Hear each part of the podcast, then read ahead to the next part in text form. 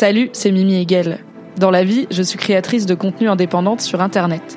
Vous pouvez me retrouver sur Twitch, sur Instagram, sur Twitter et sur Patreon sous le même hâte, à savoir MYMYHGL.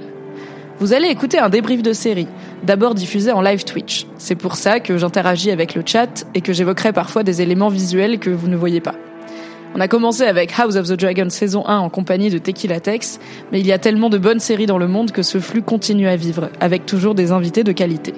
Bonne écoute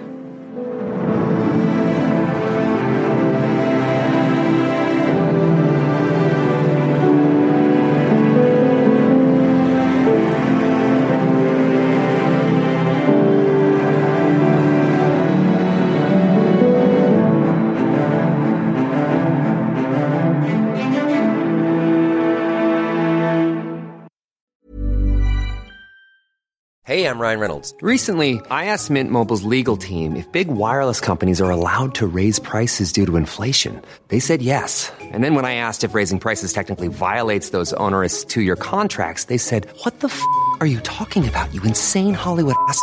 So to recap, we're cutting the price of Mint Unlimited from $30 a month to just $15 a month. Give it a try at mintmobile.com slash switch. $45 upfront for three months plus taxes and fees. Promo for new customers for limited time. Unlimited more than 40 gigabytes per month. Slows. Full terms at mintmobile.com.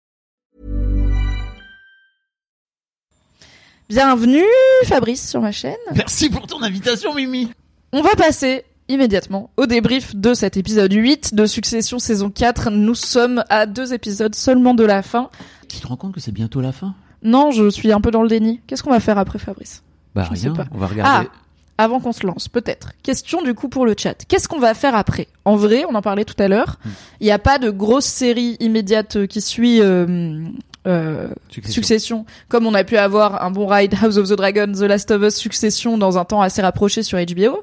Du coup, je sais pas trop. Alors, on n'est pas obligé de faire des débriefs de séries, mais si jamais il y a des séries que vous vous attendez et qui arrivent, voilà, en juin, juillet, août, euh, dites-le nous dans le chat. Euh, on peut faire un rewatch de Lost, mais c'est loin, la mif. Mais on, si vous êtes Wow. chaud, on peut, mais il va falloir être avec moi. Parce que si vous me lâchez tous et toutes, mi-saison 2, et que je suis toute seule avec trois saisons et demie de Lost à refaire solo, ça va être chaud. Ça mais peut-être, bon bah, rewatch de Lost. Mais à part ça, si dans les séries actuelles Non, et nouvelles, il y en a que, euh, mais ce sera pas avec toi, Fab. Non, mais c'est même pas ça, c'est qu'il y a quand même plein de séries qui existent aujourd'hui pour être, pas être obligé de se retaper des séries qui ont 20 ans, arrêtez. Mais c'est pas, tu sais, le voir avec un œil nouveau, c'est aussi voir l'héritage que toutes ces discussions qu'on a actuellement, eh ben, on doit un petit peu à Lost. Oui, alors, je suis d'accord dans, dans cet ordre d'idées, mais c'est quand même très long.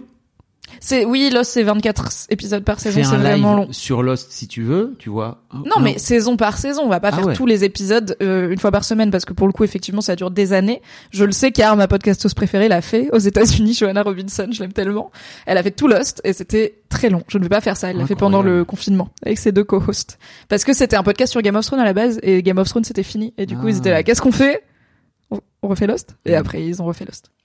Hello Léa dans le chat. Alors Tamish nous dit un débrief global de Ted Lasso. Oui, ça on va faire. Oui. C'est c'est dans euh, alors Ted Lasso, on en a l'épisode Ça aussi, c'est bientôt fini. Ouais, c'est- mais, mais c'est 13 épisodes. Six Et ou pas, euh, Ah, et pas c'est- 10. ok. Donc euh, je pense qu'on est à un petit mois de la fin de Ted Lasso, en tout cas sous cette forme-là. Donc Mm. on peut parler de dernière saison. On fera sûrement oui un live euh, débrief de la Ted Lasso. Ah oui, bah euh, ils ont dit que c'est la dernière saison sous. Enfin, c'est au revoir à Ted Lasso et aux personnages et tout. Et pour moi, ce que j'entends euh, dans euh, c'est la dernière saison sous ce format-là, c'est peut-être un spin-off. euh, sur euh, je sais pas euh, là une des théories c'est que voilà Roy il devienne coach parce Ah que. Ted il repartirait au Moi, je voudrais coach, je voudrais Coach Beard. Ah oui, bien sûr, Coach bien je veux un préquel sur lui. Ah oui. Non, mais une des théories pour la fin de Ted Lasso, euh, rapidement, hein, parce que on peut pas parler de succession, c'est que euh, Ted Lasso repart aux US pour être plus près de son fils. Roy Kent devient coach à sa place, et on pourrait avoir un spin-off sur Roy Kent, tu vois. Mais c'est pas forcément l'idée. Il faut partir du principe que c'est probablement la dernière saison de Ted Mhm. Lasso qui est en train de se jouer maintenant. La dernière saison de Marvelous Miss Maisel, elle est incroyable. Merci beaucoup de l'avoir mentionné. C'est Mimi, ils arrivent. J'ai j'ai essayé. Non mais je sais. mais M'embrouille pas. donc c'est la saison 5 et ils arrivent à faire en sorte de replacer les personnages dans le temps en faisant des flashbacks, des flash forward et que ça reste hyper cl- clair pour le téléspectateur. C'est incroyable. Vraiment c'est cette dernière saison est incroyable. Rien que pour celle-là, elle Je vaut la peine de regarder les quatre autres. Vraiment. Non, quatre saisons, c'est vraiment long pour une saison. C'est, c'est comme genre, ouais, Better Call Saul, la dernière saison, elle est Ouais, incroyable. Si j'ai essayé trois fois de regarder cinq épisodes de Better Call Oui. Saul, Mais c'est que t'as pas trop de what goût. else can Désolé I do? de- D'où j'ai pas de goût? Attends. Bah, voilà. J'ai un goût certain, exquis. Il y a des gens qui regardent Succession Non, mais- uniquement parce que j'ai dit que c'était bien, Oui. même si à la base c'est parce que Fabrice m'a dit que c'était bien. Ah non, ça va, je le dis à chaque fois que c'est Oui, grâce à toi que je regarde C'est Succession. pas pour dire ça, c'est juste Better Call Saul, c'est pareil. c'est Mais je dis pas que c'est pas bien, je dis je rentre pas dedans, je vais pas me forcer, tu I vois. know. I tried, c'est comme The Leftovers, alors que j'adore Lost, The Leftovers ça marche pas, c'est pas très grave. Ah Ok bon, vous avez pas l'air d'avoir beaucoup. Alors on a eu Ted Lasso, on a eu Miss Maisel que je donc Ted Lasso, on fera sûrement un live fin de saison. J'ai prévu aussi un live sur euh, Silo euh, saison 1 qui est Ah. actuellement qui vient de commencer sur Apple TV+ qui est un truc de SF, l'adaptation d'un bouquin que je viens de lire pour pouvoir voir le travail d'adaptation. Donc on fera sûrement un débrief de la saison 1 ensemble, euh, mais je me rends pas compte à quel point c'est regarder les séries Apple TV, ça marche pas de fou. Il y a Black Mirror qui arrive sur euh, qui revient sur Netflix en juin. Euh, pareil, on fera sûrement une discussion Mm. sur, euh, mais du coup sur le batch d'épisodes en entier ou peut-être qu'on coupera en deux. Mais je pense que Netflix va tout sortir d'un coup comme d'habitude. T'as pas encore regardé Beef? T'as pas terminé? Je bah j'ai vu la moitié et je t'avoue que plus ça va, plus je me dis bon, il y a pas un moment dans ma journée où je me dis tiens comment ça finit Biff Ah ouais, ok. acharné sur Netflix. Incroyable. J'ai pas détesté mais euh, Série incroyable. pas mal et mieux que la plupart des prods de Netflix en ce moment je trouve. C'est ça. Euh, Sunset, me tentez pas. Après, on va faire des lives avec Alix Martineau sur les téléréalités Curse de Netflix, mais j'essaye d'arrêter. Love is Donc, Blind. euh, ouais, Love is Blind, Selling Sunset, Perfect Match, Too Hot to Handle. On est Al, hein. On est pas fiers, mais on est Al. Waouh. Alix dit ouais dans le chat. Écoutez, il y a une nouvelle saison de Selling Sunset dans trois jours. Est-ce qu'un jour il y aura Alix Martineau et Kalindi Rampfel sur cette chaîne pour Oh en parler là. avec moi peut-être Ah oui, Peut-être. c'est vrai qu'il y a The Bear. Ouais, il y a The Bear qui revient. Mm. Euh, The Bear, c'est super, c'est sur Disney+. Pareil, je me rends pas compte de si ça va cartonner, mais nous, on va regarder ça, c'est sûr. Oui. C'est une série sur un mec qui reprend un resto en plus, donc euh, il y a de la bouffe, et vous savez que Il y c'est a des doses de frères, de masculinité toxique, de masculinité De positive, deuil de- aussi. de- de- oui. De succession, Oui. parce qu'il reprend le resto de son grand de frère. famille, de machin, et puis il y a des flashbacks, on comprend un peu mieux. Oh là là. Trop trop bien. C'est un truc qui me manque un peu dans Succession justement, c'est tu vois de j'adore euh, j'adore comme ce qu'ils sont en train de faire justement dans la saison 5 de Miss Maisel parce que ils font des flash forward énormes donc tu vois où elle est dans 20 30 ans, Ok. c'est extraordinaire. Et en fait, il y a un truc un peu qui Ah me oui, c'est risqué de faire ça. Et tu vois, et pareil, en fait, ils, ils reviennent aussi quelques années en arrière pour que tu comprennes un peu mieux les parents. Enfin, je trouve ça canon. Et franchement, je crois que s'il y a vraiment un truc qui me manquera dans Succession, c'est de comprendre un peu mieux l'enfance des gamins, d'où ils viennent, de comprendre peut-être Logan jeune, tu vois, d'avoir pu. Mm. J'aurais adoré que la dernière saison, elle fasse ça en fait, c'est-à-dire que juste, il te remontre un peu de contexte, ce que ce que Better Call Saul fait beaucoup aussi, mais tu le sais pas puisque tu ne l'as pas vu. Mais si, j'ai vu la dernière saison avec euh, Ils ont, oui, mais ils ont, ils, rattrapé. ils font beaucoup ça. Et c'est vrai que c'est un peu, euh, euh, je crois que à la fin, c'est un peu ce qui va me manquer, quoi. C'est-à-dire que c'est trop, il, il reste beaucoup dans le, dans le moment présent, quoi. Bah, c'est que ça et c'est je pense que c'est un choix ce côté euh, il y a Mm. aussi un côté surtout dans cette saison qui est qui se passe sur une temporalité assez courte il y a un côté course effréné tu sauras jamais tous les tous les petits moments et les petites choses qui ont mené à ces gens ils sont ce qu'ils sont mais je trouve qu'on en sait assez pour deviner et que c'est c'est un vrai choix pour Mm. moi de création quoi Ouais, je suis d'accord. la musique est un poil forte. Ok, Alinoun, merci, je baisse. Ok, bon écoutez, ça va être l'heure de parler de Succession, saison 4, épisode 8. Comme d'habitude, petit point spoiler, on va vous raconter tout ce qui s'est passé dans Succession, cet épisode compris. On n'a rien, on n'a pas d'infos sur la suite. Il ne reste plus que deux épisodes, mais on fera des pronostics. Si vous n'êtes pas à jour, merci d'avoir été parmi nous, c'est pour toi, Nodus. Bisous. Et euh, si vous êtes à jour, restez avec nous. Petit moment générique, et on se lance. À tout de suite.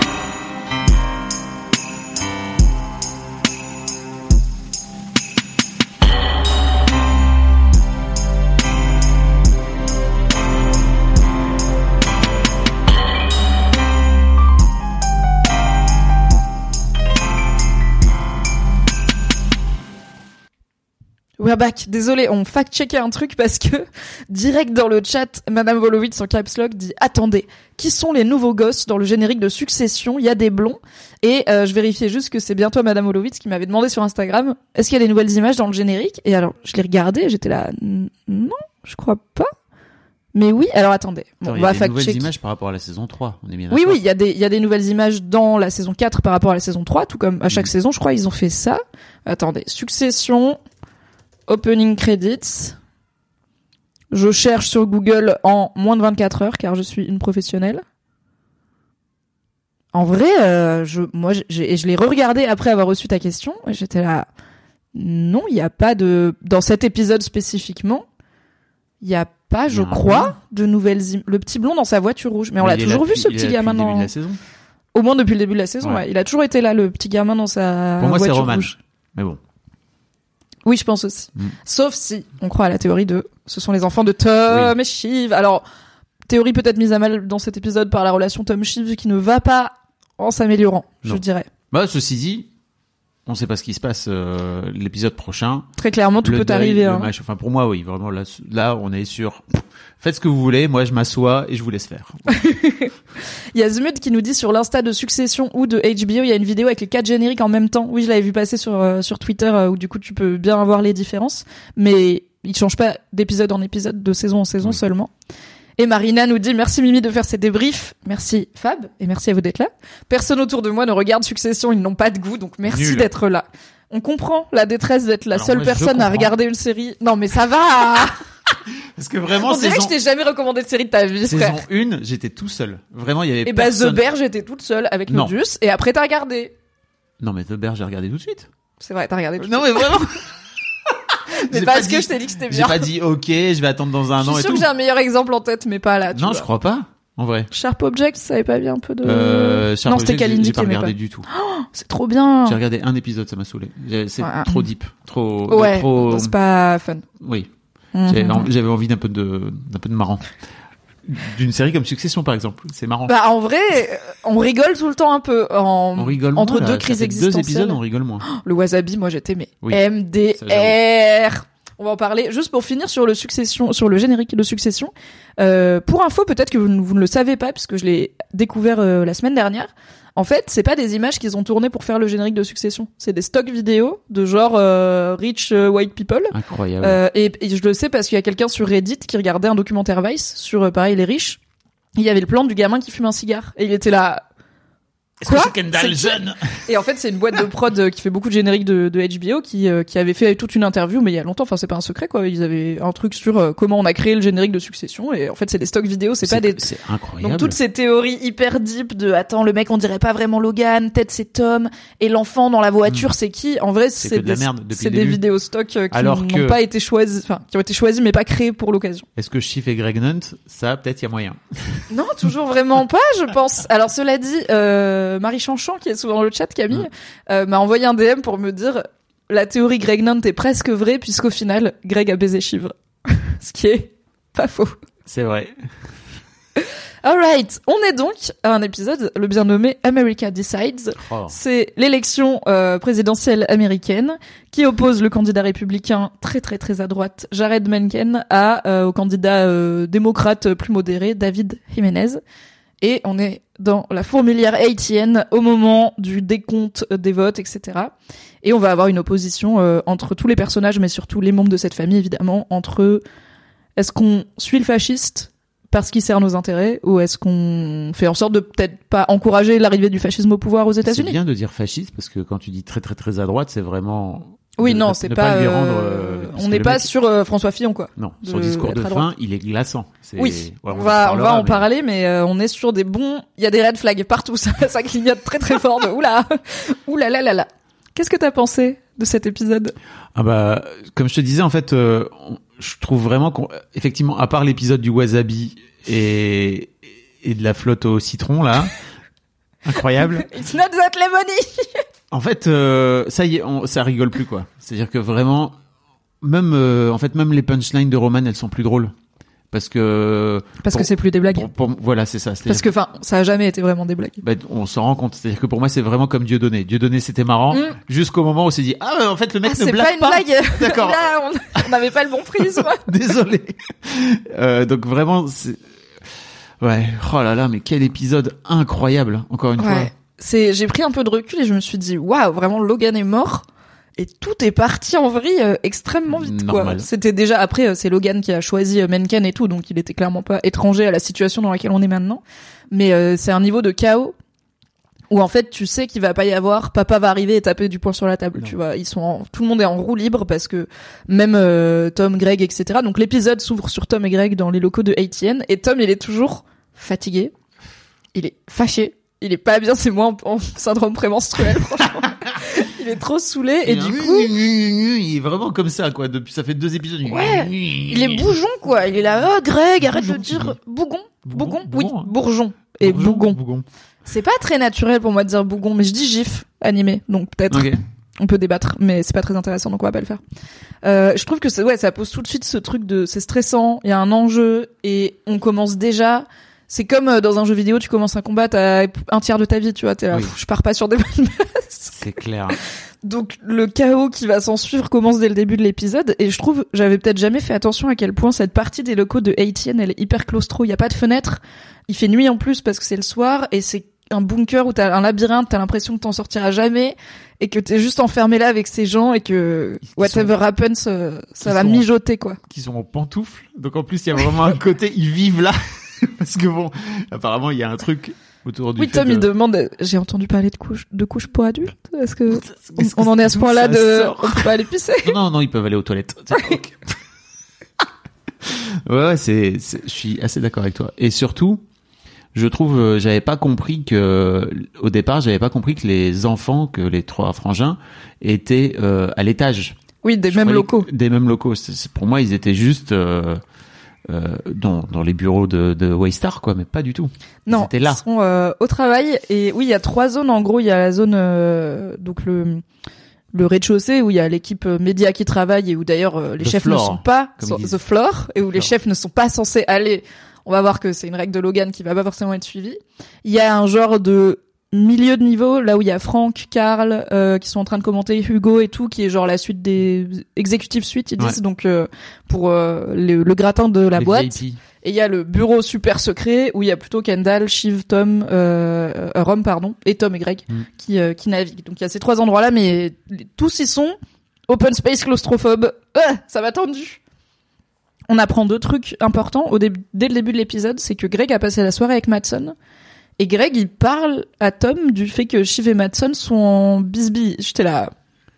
Mais Greg, en fait, Greg, il a l'info maintenant. Greg, il est toujours, Greg, il est, enfin, c'est pour ça qu'il survit, en fait. Oui. c'est qu'il est toujours dans les bons dos et il s'y retrouve totalement par hasard. C'est-à-dire, souvenons-nous que dans l'épisode précédent, c'est les, les enfants qui l'envoient. euh, C'est Ken, c'est Kendall qui Ken l'envoie. Donc en vrai, Kendall de l'épisode d'avant, il vient de Avait se raison. rendre service à Kendall de maintenant. à la base, il a envoyé Greg espionner euh, Madsen. Et c'est là où Greg avait parlé du fait qu'il avait viré 100 personnes et ça intéressait visiblement Madsen. Et là, on apprend qu'ils ont fini la, ils ont passé la nuit à Qu'est-ce faire. qui s'est passé? On Alors sait il pas. dit, j'ai dansé, avec des vieux. avec un vieil homme. Ils voulaient pas danser, mais ils nous ont fait danser. Il était tellement confus. Et après, il dit, j'ai bu des choses qui ne sont pas des boissons. C'est quoi ton hypothèse sur Euh, vu, en fait, vu sa tête et son niveau de un peu trauma quand même, parce que à Oui. plusieurs reprises, il dit, je suis en train de récupérer d'hier, quoi. Tu vois, Oui, et il est en descente aussi. hein. Ouais. Euh, je me suis dit, est-ce qu'il a bu du pipi? Ouais, je- pense, on a sur le chat Golden Shower, le retour Mais de oui. l'urine. je pense qu'on est sur des fluides, en tout ou cas sang. Bah ouais, il y a le thème du bon, sang, mais boire, c'est plus compliqué de Madsen boire du sang et tout. le sang, pourquoi pas? Mais oui, voilà, je- les gens pensent- Golden Shower, euh, oui, effectivement, euh, peut-être. Greg qui se retrouve dans une orgie à se faire pisser dessus. Je Écoute, suis même pas, tu vois, moi j'y vois rien de sexuel. Je pense que c'est un truc d'humiliation. Je les imagine pas en orgie partout. Je les imagine en euh, ah ouais. on bolosse Greg toute la soirée. Un peu comme, un peu Bore on the Floor. Ouais. Un mélange de Bore on the Floor et de, dans l'épisode 1, quand Roman il s'amuse à faire euh, croire au gamin qui va gagner un million de dollars Ah, au oui. baseball, tu vois. Mais en même temps, il lui, alors, on- bah, le truc c'est avec Madsen, c'est qu'on sait jamais est-ce qu'il dit des trucs parce qu'il est sous drogue et tout, mais en tout cas, il a dit à Greg qu'il bossait avec Shiva. Incroyable. Ce qui même pour lui est pas une super idée, quoi. De, enfin, il sait que c'est secret son alliance avec Shiv et que si les deux zozos euh, en entendent parler, ça va pas se faire. En fait, pour moi, c'est aussi peut-être une manip de Madsen qui, en fait, euh, lance des trucs et il verra bien comment ça retombe. C'est vrai, oui, il est Et- plutôt chaotique. En fait, euh, ouais, ouais, ouais, je trouve ça. En, en plus, je trouve ça assez malin, c'est-à-dire, ok, bah t'es en train de, t'es en train de, de, de manigancer avec Shiv. En fait, si tu le dis à Greg, qu'est-ce qui se passe? Bah, le risque, entre guillemets, c'est que Greg le dise euh, à Kendall et Rom et que, euh, du coup, Mais- Kendall et Rom, euh, Mais enfin, qu'est-ce qu'il est, faire? bah, il va, Madsen, il va perdre son accès à, aux infos de Shiv, tu vois. Oui, mais en fait, quoi qu'il arrive, à la fin, euh, tu vois, il a le board, il a, enfin, tu- si le Voilà. deal se fait, ça, il y a Si cette histoire de chiffres en Inde et tout. Mais moi, j'y vois aussi, en fait, Madsen, dans l'épisode précédent, Shiv, elle lui a dit qu'elle veut un very, very big job. Very, very, very big job.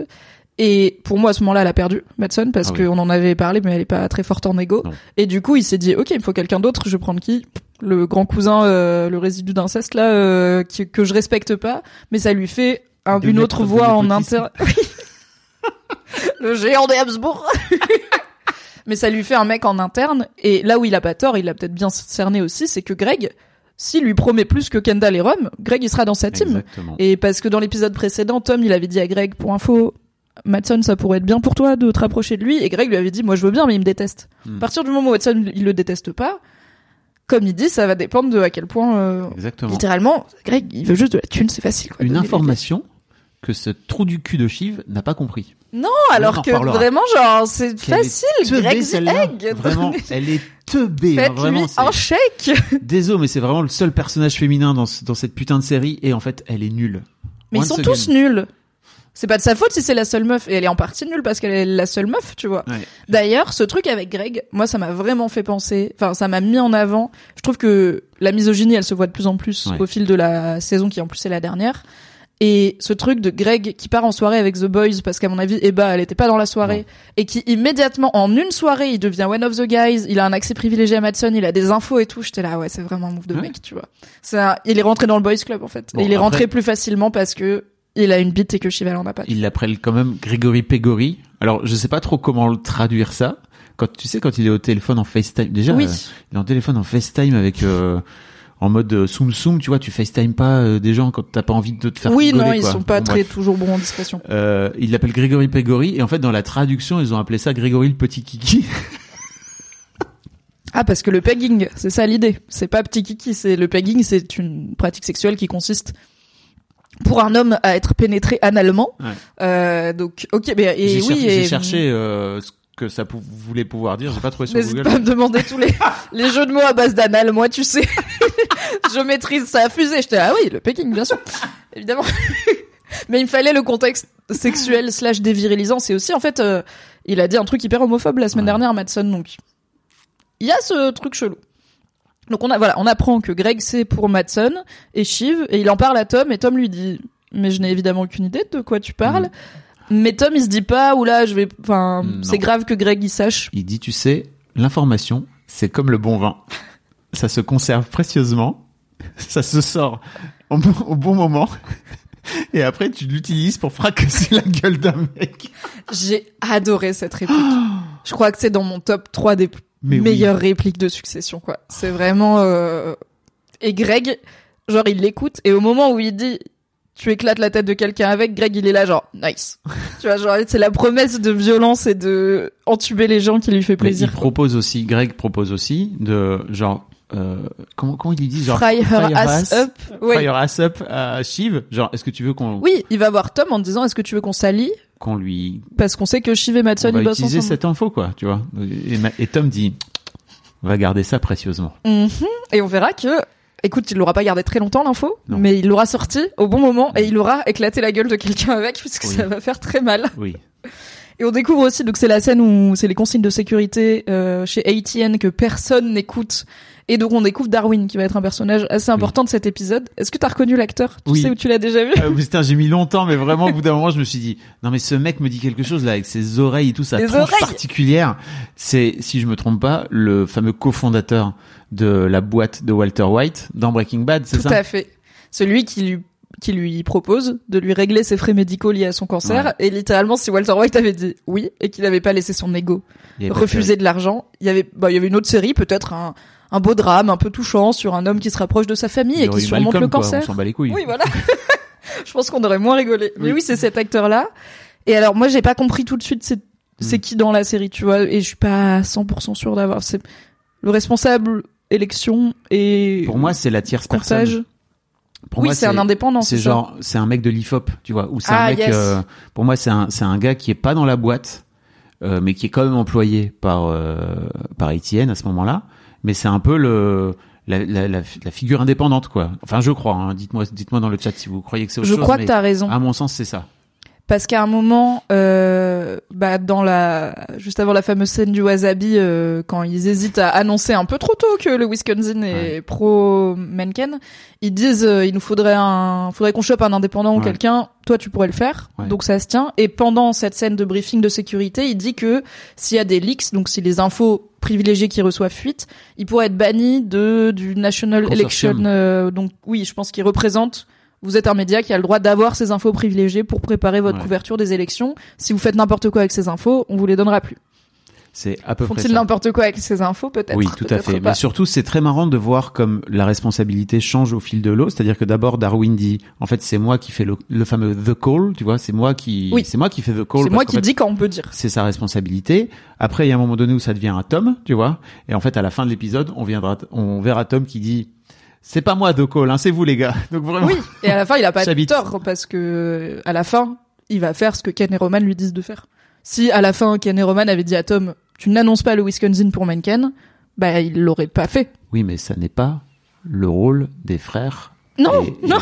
de faire ça. Et je crois que pour le coup, on peut critiquer Logan de ouf et tout, mais à mon avis, lui, il était vraiment en mode j'habite, je m'en mêle pas le soir des élections, etc. Oui. On le saura jamais parce qu'encore une fois, on n'a pas toutes ces Bah il s'en infos-là. mêlait différemment quoi. Mais en tout cas, on a bien compris que ils descendaient pas dans la rédac comme ils le font là de façon hyper. euh, Enfin, ils en ont rien à foutre en fait. Ah ouais, De- ouais. la séparation des pouvoirs, etc. Ils s'en battent les couilles. Euh, Oui, bah ils Là où- sont moins subtils que leur, voilà. ils On donnent moins que euh, Logan ne aux apparences quoi. Voilà. Et respectent moins les apparences de non mais on fait les choses bien, Oui. ils sont là fuck it, on va faire juste exactement ce qu'on veut, qui est quelque veut. chose que Roman dit beaucoup. Il dit qu'est-ce que papa aurait fait? Il aurait fait exactement ce qu'il veut. Et Il aurait- du coup, Roman il fait exactement ce qu'il veut. Papa pouvait arrêter une guerre qu'il avait lui-même démarrée auparavant. oui, c'est genre il faisait- le mec il faisait juste ce qu'il arrangeait quoi. Ouais. On retrouve les donc les siblings, les trois enfants qui Mm. comme tu l'as dit euh, sont tous là sauf parce que Connor est dans son QG de campagne personnel évidemment, il ne peut pas se mêler à la fête où il était bien sûr invité, on le on le devine je pense. Ils sont dans ce bureau euh, very secret et on voit déjà se dessiner les factions de l'épisode puisqu'il y a Shiv qui est très pro Jiménez, Roman qui est très pro Mencken et Kendall qui pendant longtemps va dire rien. Mais pendant les 90% de l'épisode, il dit rien. Il est très passif quoi. C'est-à-dire qu'il est juste en train d'observer, où tu vois qu'il est. Mais d'ailleurs, c'est très étonnant de le voir. Il est. T'as l'impression en fait qu'il est pas là. Il est juste en train de regarder, comme s'il Mm. était en hauteur, comme s'il était sorti de lui limite, à se dire mais qu'est-ce qui est en train de se jouer, qu'est-ce qui est en train de se passer? On comprend aussi parce que il y a Rava qui lui passe un coup de fil assez rapidement, je crois d'ailleurs. Oui. Euh, qui lui passe un coup de fil en lui disant euh, au secours, on nous suit, etc. Alors, en tant que, non seulement que père toi-même, mais que penseur et interrogateur de la paternité, ta fille a un problème, a subi un acte raciste. Ne pas l'appeler et lui dire je t'aime, mais lui envoyer sans lui dire ni à elle ni à sa mère Mm. une voiture euh, au vide teinté qui va la suivre en permanence. Bon move ou pas? Parenting 101, hein. franchement, faites ça vraiment pour créer des traumatismes chez vos enfants. Il y a pas de problème, ça marchera. en fait, c'est vraiment incroyable. Où il lui dit mais c'est exactement ce que je fais pour vous protéger, d'accord? Ah Non, vraiment, t'as vraiment plein d'autres. Il dit c'est une couche supplémentaire de papier bulle autour d'eux. Je suis là. C'est pas des objets, c'est tes enfants, il faut leur parler. Ça appuie un peu ma théorie de Ken l'a jamais appelé, hein, sa fille. Sans je aucun doute, pense ouais. pas qu'il lui a passé Ouais. ce fameux coup de fil. euh. Mais bon, il était occupé. Euh, Marina dans le chat nous dit Kendall, il sait pas quoi faire, j'ai l'impression. Moi, je le vois euh, paralysé par je sais la bonne chose à faire moralement entre guillemets, Mm. mais je ne sais pas agir selon ma morale et je suis pas sûr d'en avoir une. Et en gros, il y a la solution facile qui est ok pour Menken parce que il va bloquer le deal que je veux qu'il bloque. Et il y a la solution, il y a la bonne solution. Et il est juste, pour moi, il est vraiment paralysé. Il espère que ça va se régler tout seul, quoi. Pour moi, ça se joue vraiment à l'intérieur de lui entre tout son discours euh, progressiste qu'il a pu avoir pendant les trois saisons où il Fuck était the là, patriarchy. voilà, machin, tout ça. Nous, on va faire en sorte de, on est la nouvelle génération, on va changer tout ça, etc., etc. Et en gros, à un moment donné, ses intérêts, les intérêts de la boîte, euh, son intérêt personnel à lui de foutre en l'air ce, ce deal qu'il veut pas en fait et qui veut garder la boîte. Et en fait, il est en train de se faire rattraper tout simplement par sa propre réalité et ses propres paradoxes, quoi. Mm. Et c'est dur. Je crois que moralement, psychologiquement, ça doit être dur à, à affronter, tu vois, de te dire, ok, donc là maintenant c'est moi. En plus, c'est lui qui est en charge, quoi, tu vois. Ah bah il a voulu être papa. Hein. Il a voulu être le chef. Et être le chef, des fois, c'est prendre des décisions compliquées et risquées Mm. et savoir faire passer euh, autre chose plus grand que toi avant toi-même, ce qui n'est pas le la passion des enfants de la famille Roy, de faire pas. passer autre chose qu'eux-mêmes en premier. On a déjà aussi à ce moment-là les premiers échos de il y a des violences, il y a des feux, il y a des Mm. heurts, il y a mais bon, nuit d'élection euh, Bah, on l'avait Avec déjà un dans fasciste, précédent, euh, donc euh, candidat. ils avaient attaqué. on- oui, il y avait un bureau de vote euh, qui avait en été Arizona attaqué. qui avait été attaqué ou ah non le QG de campagne.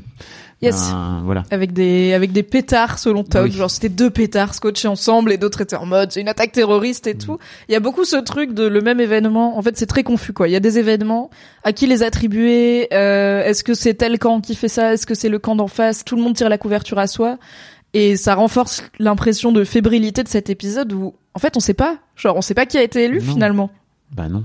Mais c'est pas la question c'est Non. pas pour qui ont voté les gens c'est pas vraiment euh, America Decides. euh, voilà. C'est ça. C'est le titre de l'épisode, hein, America Decides. Ça, on le voit très vite qui décide en fait. C'est pas du tout America. en vrai. Tu t'attendais, toi, tu t'attendais à quoi en vrai? Est-ce que tu te disais, ok, réponse facile, Mencken gagne Ré- Enfin, réponse facile entre guillemets, genre c'est ce qu'on attend de Succession, c'est une série assez cynique et c'est choquant de faire élire un fasciste. Tu t'attendais à quel rôle vont jouer ces personnages? Dans une élection qui au final, bah il y a quand même un comptage officiel et des bureaux de vote. Donc comment tu l'as comment tu l'as vu venir ce truc de, ok, on est En fait, pour moi, il y allait forcément avoir un truc un peu abra abracadabrantex. voilà, vous l'avez. Mhm. Euh, parce que je crois qu'on a tendance, nous, vu de France, à sous-estimer euh, le trauma de l'élection de, de Trump, même si je crois que ça nous a beaucoup impacté, nous, en tant que Français, parce que c'était vraiment ok. Donc en fait, il y a vraiment moyen que ce, que ce mec sorti de nulle part finisse par devenir le président des États-Unis, what the fuck? Mm.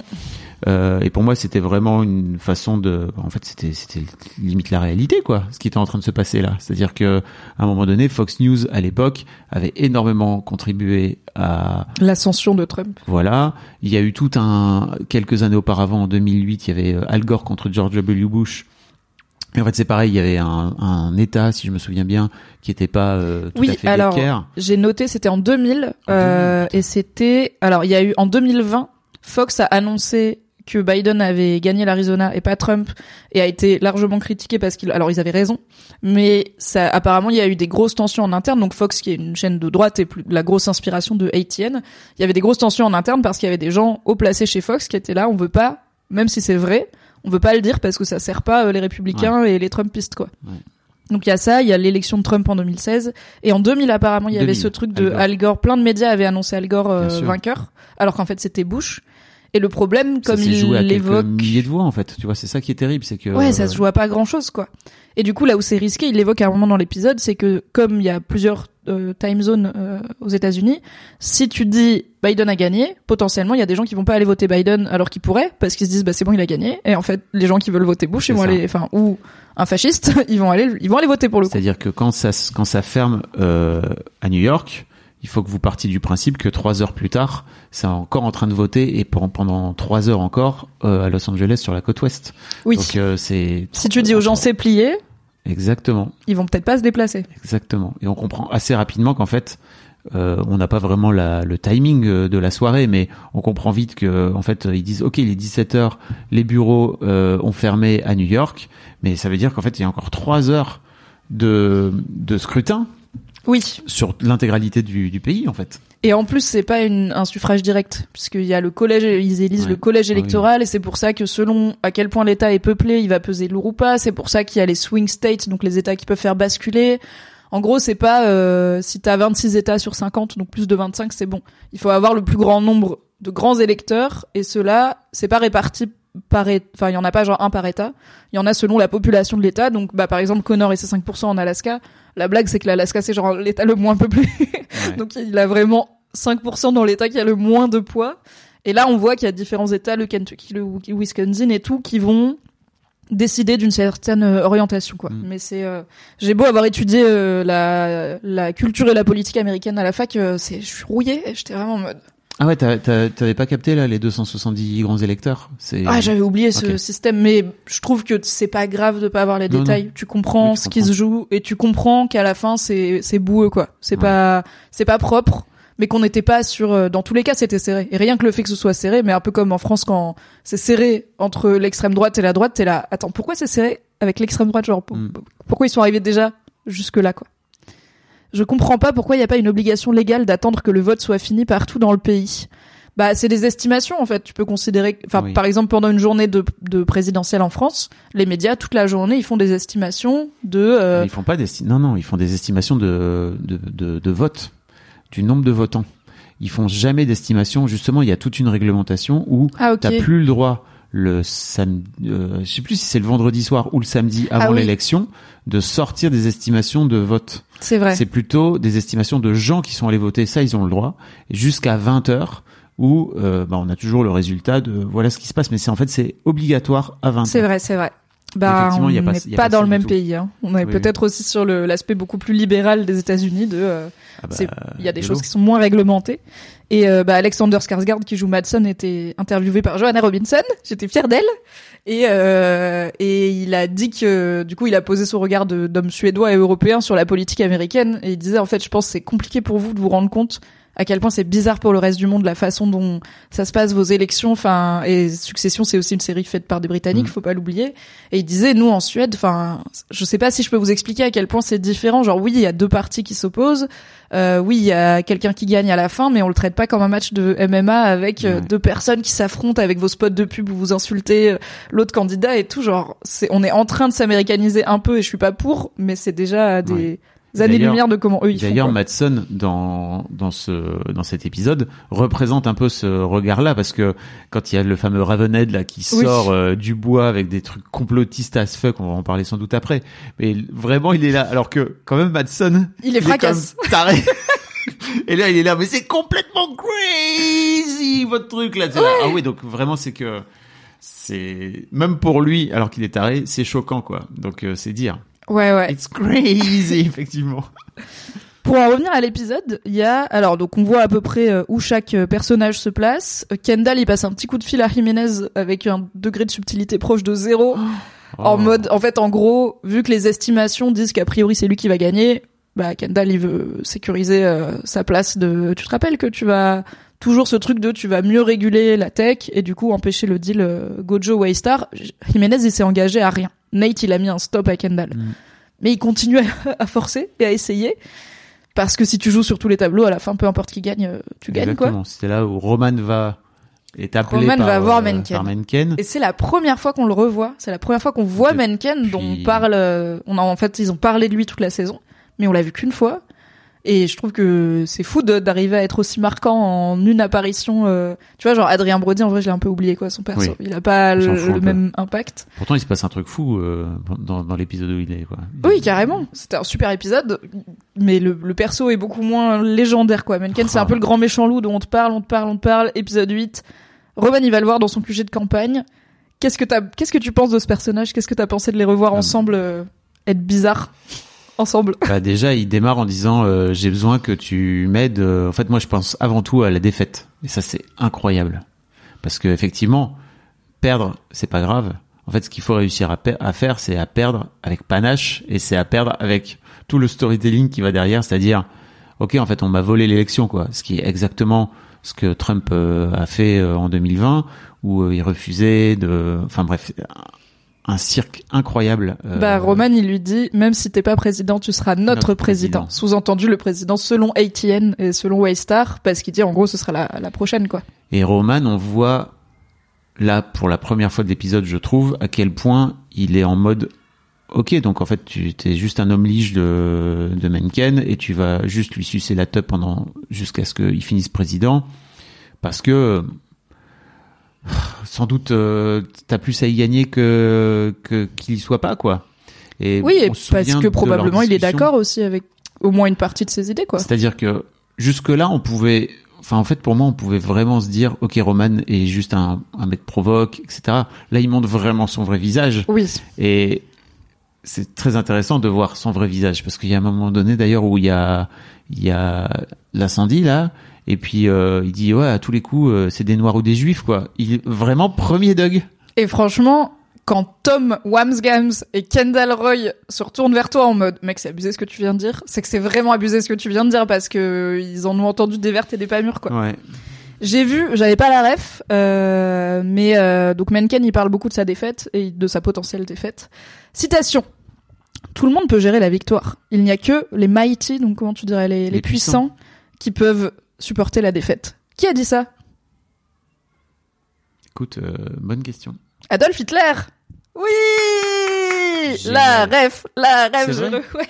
Putain, C'est incroyable. une vraie citation d'Hitler et c'est vraiment, euh, j'ai vu ça sur Reddit, genre en vrai, enfin tout son truc sur la défaite, c'est du Adolf Hitler dans le texte quoi. Moi je l'avais pas, car je ne suis pas, je n'ai pas en tête tant de citations d'Adolf Hitler, mais c'est réel. Donc le. Oh, c'est c'est tellement génial d'avoir placé ça comme ça et de Ouais. ceux qui savent savent quoi en tant que en tant que scénariste. Mm. Et on en, on reparlera évidemment de son discours euh, de victoire, puisqu'il y a aussi pas mal de petites choses, euh, de petites refs à, à avoir dans la, dans les mots qu'il choisit et tout. Oui. Il y a Grosso Merdo qui dit, je crois qu'on avait envie de croire que Roman était dans la provoque, mais on nous a montré dans toute la série qu'il est d'extrême droite et que c'est une personne odieuse avec tout le monde, sauf sa famille, point d'interrogation. J'ai envie de dire, euh, encore. même sa fa- enfin, par exemple, la misogynie de Roman, elle s'exprime de fou avec, envers Shiv, tu vois, Bien où sûr. il est, il est juste hyper sexiste avec elle et où il la prend pas du tout au sérieux et où il lui fait souvent des réflexions sexistes, donc, j'ai envie de dire, même sa famille, quoi. Et il y a pas, beaucoup de personnes racisées dans la famille Roy pour une son raison qu'on imagine euh, aisément, mais je pense qu'il serait pas beaucoup plus sympa. son euh, papa qu'il était gentil dans sa famille. Oui, parce qu'il a des problèmes. Oui.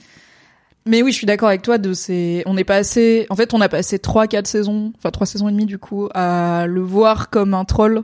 Et à rire avec lui. Ouais. Et à rire avec lui de son aspect chaotique et aussi il avait un côté un peu. euh, il mettait un, il leur mettait un peu le nez dans leur caca, tu vois, de on va peut-être euh, là où Kendall et Shiv ils se drapaient un peu dans non mais on a des valeurs et tout. Roman il était un peu plus cyniquement réaliste sur en fait euh, à la fin on est des milliardaires blancs, tu vois, peut-être qu'on peut, Ouais. vous pouvez redescendre. Mais on s'attendait pas forcément à avoir autant d'émotions pour ah oui c'est un néo-nazi. C'est à la fin c'est un néo-nazi quoi. Incroyable. Et c'est d'autant plus étonnant que tu, pour moi, pour moi, il y a, c'est un néo-nazi cultivé, c'est-à-dire qu'on le voit euh, à quelques reprises, et notamment dans cette fameuse, euh, dans ce fameux épisode dans la saison 2, je crois, où il se retrouve euh, kidnappé, tu sais, ou embrigadé, euh, et tu le vois vraiment où il est. Il y a la prise d'otage là. Ouais. ouais. Tu le vois en fait où pour moi c'est les premiers moments où vraiment il montre qu'il est smart de ouf et qu'il comprend les trucs et qu'il capte ce qui se passe quoi. Et donc euh, là pour moi c'est vraiment ok mec non seulement t'es smart mais en plus t'as développé des idées euh, d'extrême droite de ouf autour de cette intelligence et que vraiment t'as décidé juste de voir le truc qui Mm. t'intéresse quoi. Bah Mencken aussi, il a ce côté peur, intelligent, tu tu vois. vois. C'est Oui. pas un Trump où euh, où Trump il y avait cet aspect genre le mec a l'air même quand il parle, son élocution et tout, il a l'air bête et un peu vulgose, tu vois. Ouais. Et du coup, j'ai j'ai cherché un peu c'est qui Mencken en gros? Est-ce que c'est le miroir de quelqu'un qui existe euh, dans la vraie vie? Parce que Succession est toujours dans cette dimension parallèle mais voilà, ATN c'est pas Fox, mais c'est pas mal Mm. Fox, les Roy c'est pas les Murdoch, mais c'est pas mal les Murdoch. Et euh, ce que bah, notamment l'acteur qu'il joue a dit, c'est que c'est un mélange évi- évidemment de plusieurs inspirations. Il y a un peu de Trump, il y a un peu de, du mouvement des Proud Boys, euh, qui sont du coup les mecs euh, néo-nationalistes, euh, néo-nazis aux États-Unis. Mais il dit pour moi c'est pas une personne, c'est le futur. C'est Men- les gars comme Mencken, ils vont émerger et ça fait très peur. Mais pour moi, c'est la version dans 5, 10, 15 ans et peut-être plutôt de Ouais. Trump, ça sera ça quoi. Trump a ouvert la voie à le prochain Trump, il sera malin. Et c'est pire quand ils sont malins parce que il a ce côté un peu professoral. Moi, il me fait penser à Jordan Peterson, qui est un Ouais. penseur masculiniste, mais aussi euh, prof de psychologie, je crois, à la fac. Et qui du coup, il a ce truc de, il a Ah, l'air bien. intelligent quand il parle, et il est charismatique, et il est un peu beau gosse et tout. Bon, Non, et puis tu peux plus Mencken que En Peterson. plus, Jordan Peterson, il dit des trucs intéressants quand tu leur, quand tu les sors de son idéologie. Tous Oui. les trucs qu'il dit, enfin, pas tous les trucs qu'il dit, mais il dit des trucs qui sont intéressants. Quand tu les prends, tu dis, ok, bah, ça, je suis d'accord avec ça, quoi, tu vois. Après, quand tu le remets dans tout le contexte idéologique qu'il y a derrière, non, c'est de la merde, en fait. Voilà. Yes. Donc euh, c'est pas forcément euh, rassurant euh, de se dire que Mencken c'est le futur, mais si vous cherchez un équivalent en tout cas euh, direct dans le monde politique actuel aux États-Unis, il y en a pas, mais c'est un mélange de plusieurs Ça, choses. Ça serait peut-être, tout à l'heure, tu vois, tu, on va en parler, mais tu parlais de- du fait qu'il était arrivé, hyper vite, Oui, on apprend qu'en six mois, En en, six gros, mois. euh, donc quand il y a eu l'épisode où ils le choisissent dans la saison 3, il était au tout début, quoi. C'est ça. Il démarrait tout juste et en fait entre le moment où le président actuel a dit non en fait je vais pas je vais pas retourner en fait j'imagine que ça a été un peu euh, entre le moment où il y a euh, où il y a effectivement le euh, le, le, le le président qui dit écoute non c'est mort je vais pas y retourner on imagine que côté républicain ça a été branle-bas de combat est-ce que vous et euh, et en fait c'est très intéressant tu parlais tout à l'heure tu disais tout à l'heure la la, le parallèle avec Zemmour. Et c'est vrai que si on avait eu un Zemmour euh, qui était euh, un peu charismatique, parce que clairement Zemmour a le charisme d'une huître, Ouais. euh, bah peut-être en vrai, euh, on aurait pu avoir plus chaud au fion, quoi. Bah Voilà. carrément. Et on, oui, et on parlait du fait que par exemple, bah, quand il y a parfois, quand il y a des interviews de Marine Le Pen ou de membres d'extrême droite, on se dit, pff, en vrai, quand il y a des gens compétents en face, ça se voit qu'ils sont pas très bons, quoi. Mm. Ça se voit qu'ils sont pas très malins, et ça rassure un petit peu. Donc euh, là, euh, Mencken, il a l'air malin, ce qui est pire. Mencken, on en reparlera, mais Oui. ça fait peur. Back to ATN, où Greg et Tom Non, évoquent le menu du dîner tac, et euh, décident qu'un petit rail de coke le soir des élections, franchement, ça fait pas de mal. C'est incroyable parce que je crois que Tom dit un truc du genre, c'est médicalement prouvé que c'est bon pour le cerveau.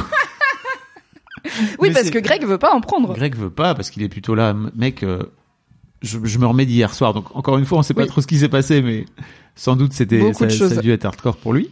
Et il dit je veux pas devenir accro en en prenant deux soirs de suite. Donc Ouais. c'est clair qu'il a au moins pris de la coke Ouais. le soir d'avant et je pense en vrai un Et donc, mélange il de fait plein de trucs. semblant de, en plus il fait semblant de signifier de la coke. Tom l'oblige à prendre de la coke. En fait, c'est vraiment tout foireux de A à Z de leur histoire, vraiment. En fait, j'ai trouvé intéressante cette scène parce que Tom il dit clairement à Greg tu redeviens mon Greg aujourd'hui. Genre euh, j'ai besoin que ce soit toi parce que Oh non, I ouais. want you Gregging for me Non, là, il parce que l'autre il est nul, regarde, il me sert des sushis euh, il dit quoi? Mon système digestif fait partie de la constitution aujourd'hui. C'est genre, t'imagines si jamais tu m'amènes pas mon double shot, on peut revenir euh, genre aux amibes. Oui, c'est OK parce, Parce que que le chemin c'est on annonce un mauvais truc parce que j'ai pas euh, eu mon café parce que tu m'as pas fait mon café. La Chine voit une ouverture, la Chine envahit Taïwan, bombe nucléaire, fin de la civilisation, on redevient des amibes et c'est long pour ressortir de cette mare. OK Greg, j'étais là mais C'est quoi ce niveau de d'importance qu'on se donne à soi-même de dire si je Bah. n'ai pas mon café, c'est la fin de la civilisation humaine, tout Bah simplement. oui, mais c'est surtout qu'il a besoin d'avoir son Greg plus que son café. Oui, il a besoin d'avoir son Greg et j'ai trouvé enfin moi j'étais étonnée qu'il le dise aussi clairement et que Greg lui dise aussi clairement non mais j'ai plus parce qu'il lui dit t'es rétrogradé à t'es mon Greg. Aujourd'hui mon Greg c'est toi. Et Greg il est là non on a dit que je faisais plus ça. J'en ai marre de, de, de gréguer pour toi. Et c'est rare que les gens dans Succession soient aussi transparents sur leur dynamique, tu vois. Donc j'étais là OK, c'est c'est comme s'il lui disait tu redeviens stagiaire c'est très Ouais. clair que c'est ça qu'il attend de Bon, lui. c'est pas du tout une bonne idée de, Prendre de la cocaïne de la cocaïne au travail, On va non voir. Euh, non mais alors, prendre de la cocaïne au travail, oui. prendre de la cocaïne au travail à un moment donné aussi important dans la carrière de Tom, encore moins. Parce que Ah ouais, Tom non. nous explique au tout début de l'épisode que c'est chaud pour son cul et qu'il faut qu'il fasse des audiences hyper béton quoi. Oui, et d'ailleurs Kendall l'appelle au tout début dans l'intro euh, en mode euh, We want those numbers, numbers Tom. Donc il faut que ATN performe et que ça soit la chaîne la plus regardée pour la couverture des élections. Insupportable. Il mentionne que à leur gauche évidemment il y a Pierce PGN, donc les médias plutôt de gauche, et qu'à leur droite il y a, il mentionne des médias dont on n'a jamais entendu parler, Vera News. ouais, qui à mon avis sont des valeurs actuelles, euh, Russia Today, tu Ouais. vois, et du coup t'as cette idée aussi de nébuleuse de concurrence de médias. euh, de droite. moins traditionnel, mais très très très de droite. Et du coup, bah, on- je pense qu'on peut dire que le coca- la cocaïne n'aide pas à gérer les, les aléas de la vie, comme par exemple un écran tactile qui ne fonctionne pas. Il faut que tu, tu mentionnes aussi les sushis. Bien sûr. Qu'on Il y a des euh, sushis de, de supérette Oui. que Tom refuse de manger parce Bodega. que Bodega sushi, Bodega sushi. tout à fait. Euh, que Tom refuse de manger, ce qui m'a rappelé Logan qui quand à la fin de la saison 2 quand euh, Kendall fait son speech euh, en- au lieu de se Ouais. sacrifier pour la boîte, il dit euh, mon père c'est un connard et tout. Début de la saison 3, Logan, il est en exil entre guillemets à Sarajevo. Et il, y a- et il refuse de manger la bouffe de l'hôtel et tout parce qu'il est là, euh, je peux pas être genre si je passe la nuit sur les chiottes, euh, peut-être je perds ma boîte, tu vois, Ah ou je vais en prison. Donc il y a cette idée de même ton corps peut te lâcher et on, bah, on verra que le wasabi de ces sushis n'ont pas la qualité du poisson. Mais le wasabi de ces sushis finira par bah créer des conséquences graves quoi? Pour la démocratie américaine, je crois. C'est très drôle parce que.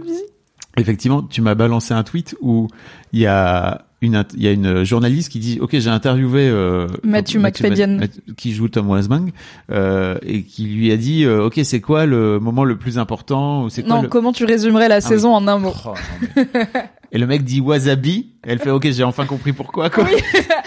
Vraiment la seule meuf au monde qui a dû faire. Ah, c'est pour ça. Alors que tout le monde devant cette scène était en mode. Qu'est-ce qui se passe? Il a du wasabi dans. Bon. Très On en bon, parlera.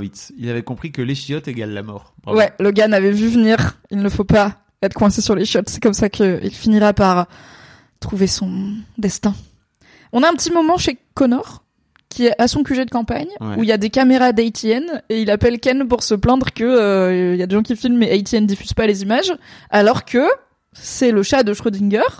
Tant que on sait pas, il dit littéralement peut-être que tout le monde a voté pour moi. j'aime tellement Willa qui dit dis-lui le chat de Schrödinger il dit c'est le chat de Schrödinger tout de suite. En vrai leur genre leur partenariat il marche. ah oui mais vraiment enfin il marche ouais Bon, pour le coup, même pour moi, qui aime vraiment beaucoup Connor et le fait qu'ils en ont fait plutôt un truc assez, un personnage assez positif et sympathique dans cette saison, Mm.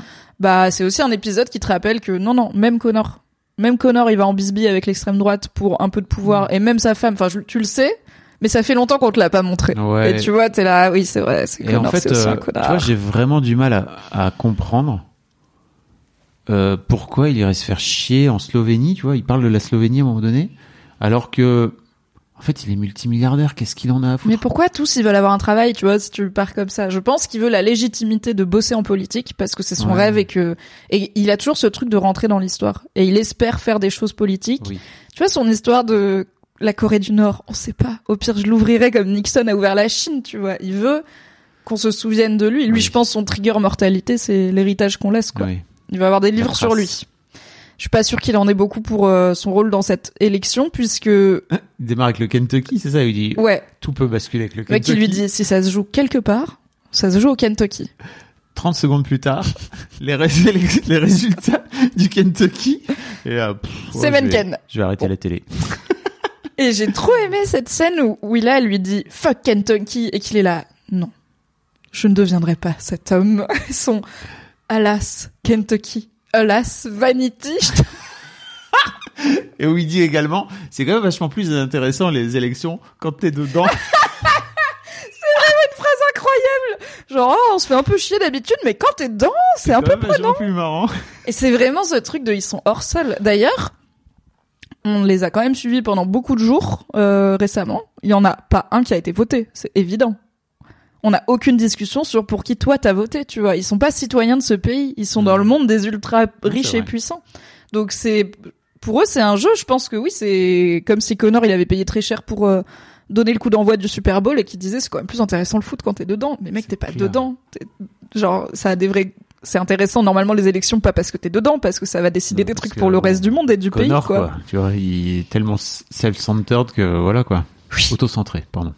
Du coup voilà RIP au rêve des Conheads euh, président Ouais. Connor qui jusqu'à la fin alors il y avait pas de président Connor euh, c'était assez clair que non mais jusqu'à la fin il y avait cette idée de bon il a il peut avoir un rôle ces quelques pourcents là qu'il a pas euh, donné à. Mencken ça va peut-être faire basculer un truc et bon au final pas tant. Mais d'ailleurs, on voit que Mencken, tout de suite, il bolosse euh, Roman quand il Mm. arrive en disant, eh bah, ok, t'as pas réussi à, à me deliver Connor, quoi, tu vois. Yes. Et l'autre, d'ailleurs, Roman ne se laisse pas du tout faire. Il dit, euh, devant tout le monde, hein, il, il, il aggro, il lui dit, euh, non mais en fait, qu'est-ce que tu me veux? Parce que là, je suis pas ton deliver guy ou je sais pas quoi. Je suis Oui, pas je suis pas ton livreur. Uber. Et, euh, bah, et après, Roman arrive dans la pièce en disant ça va les losers, on est bien occupés à perdre parce qu'ils sont en train de perdre. Donc Ouais. euh, il y a une forme de haine entre les deux. Et alors la- l'acteur qui joue Mencken s'est exprimé sur c'est quoi ce lien qu'il a avec Roman, qui a été vu comme un peu homoérotique par certains et tout. Alors il rappelle que dans la série Mencken, euh, comme un bon euh, mec euh, d'extrême droite fascisant candidat à la présidentielle, il a une femme et un enfant. Donc il a en tout cas une hétérosexualité, en tout cas de façade.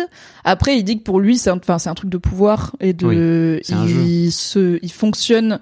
Il dit que pour lui, ce qui fait que Roman et Mencken ça marche bien, au-delà de, ils ont chacun un intérêt. Genre Mencken, il a un intérêt à avoir Roman dans sa poche et mutuellement. C'est qu'il dit, ils aiment bien être des connards tous les deux. Hmm. They like being dicks.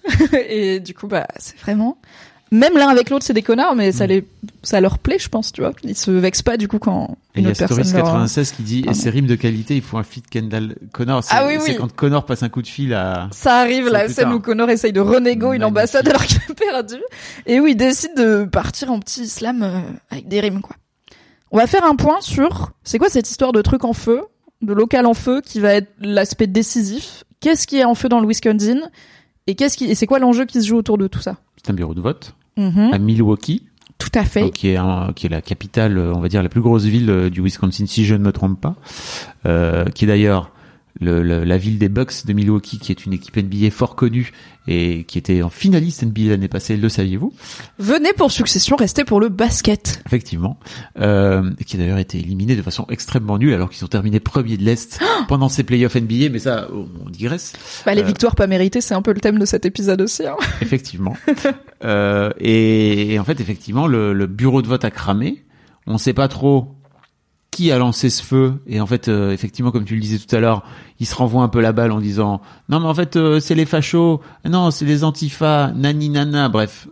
Oui, c'est Roman qui arrive en disant, vous avez vu cette histoire d'incendie Antifa? Et Sh- Shiv, elle est au téléphone avec Nate qui dit, Hmm, nous, on entend que c'est un incendie par les. Menkenistes, donc, historiquement. Oui.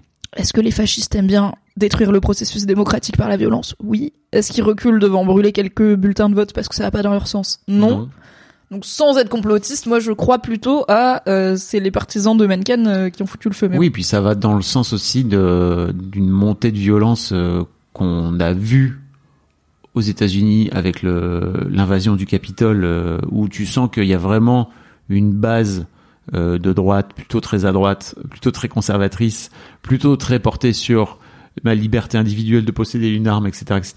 Comme il dit à un moment donné, euh, Ravenhead, il dit euh, vos moyens d'autodéfense. Oui, au moyen d'autodéfense personnelle. Ah, il y a plein de petits buzzwords euh, Ouais. intéressants. hein. euh, où on, on sent bien qu'il y a une vraie vindicte contre euh, de, de cette base-là en fait contre le processus démocratique et, et en fait bah effectivement on entendait dans l'épisode précédent qu'il y avait un, un, un QG de campagne à Phoenix qui était qui avait été euh, Attaqué des par des pétards ou plus. On n'a jamais eu le fin mot de cette Voilà. histoire. Et que là il y a deux trois trucs aussi qui a, ça a l'air de pétarader un peu à droite à gauche mais effectivement il y a ce bureau de vote qui est cramé et là c'est un autre délire parce qu'il y a 100 000 bulletins dedans Oui, et ça fait la diff. Et alors même si c'est pas un suffrage direct, c'est ça qui va rendre l'élection floue. C'est que comme c'est très serré, ces 100 000 bulletins devraient être soit comptés, soit euh, en tout cas euh, pris en compte. Le fait qu'ils ont qu'ils manquent et que du coup on sait pas ce qu'il y a dessus, sachant que ils le disent, le Wisconsin c'est un État traditionnellement démocrate. Donc statistiquement, on pourrait dire le Wisconsin du coup a probablement Mm. voté démocrate, même si on sait pas exactement ce qu'il y avait sur ces bulletins dans le respect le plus strict de la démocratie, ben on est censé rien annoncer tant qu'on n'a pas fait revoter ou recompter. Enfin, mais là on peut pas les compter, ils sont détruits. Et re- faire un revote, il a, il a l'air de dire Darwin que ça se fait pas pour une présidentielle américaine parce que je pense comme c'est pas du suffrage direct et que c'est plutôt des grandes tendances, bah c'est trop compliqué de remobiliser une élection doute, ouais. pour euh, 100 000 votes. Mais bon, 100 000 voix c'est beaucoup. Mais ils l'ont fait hein, euh, en Floride et tout là euh, dernièrement. Pas pour euh, pas pour la présidentielle, mais pour euh, Mm. en fait ça les dérange pas de le faire, mais c'est juste Ça les arrange parfois Voilà. de ne pas le faire, c'est plutôt ça. Du coup, voilà, c'est ces, ces bulletins de vote manquants qui vont faire que on peut pas euh, annoncer euh, qui a gagné euh, ou pas euh, l'élection. Les enfants décident d'aller euh, se mêler à leur rédaction euh, en allant sur ce fameux ground floor où ils sont pas invités. Tom essaye d'envoyer Greg les chasser, mais en fait, juste il l'écoute pas. Parce que personnellement, les gens désagréables avec Greg, ça me fait plaisir. toujours. Donc vraiment Greg qui est là, en plus il fait deux mètres et tout, qui essaye de les, de les encadrer avec leurs bras, mais sans les pousser non plus. Et il l'ignore totalement. Ils sont là. C'est non. Enfin, on ne va pas interagir avec toi, tu le mérites pas. Mm. J'ai trouvé que c'était méritant.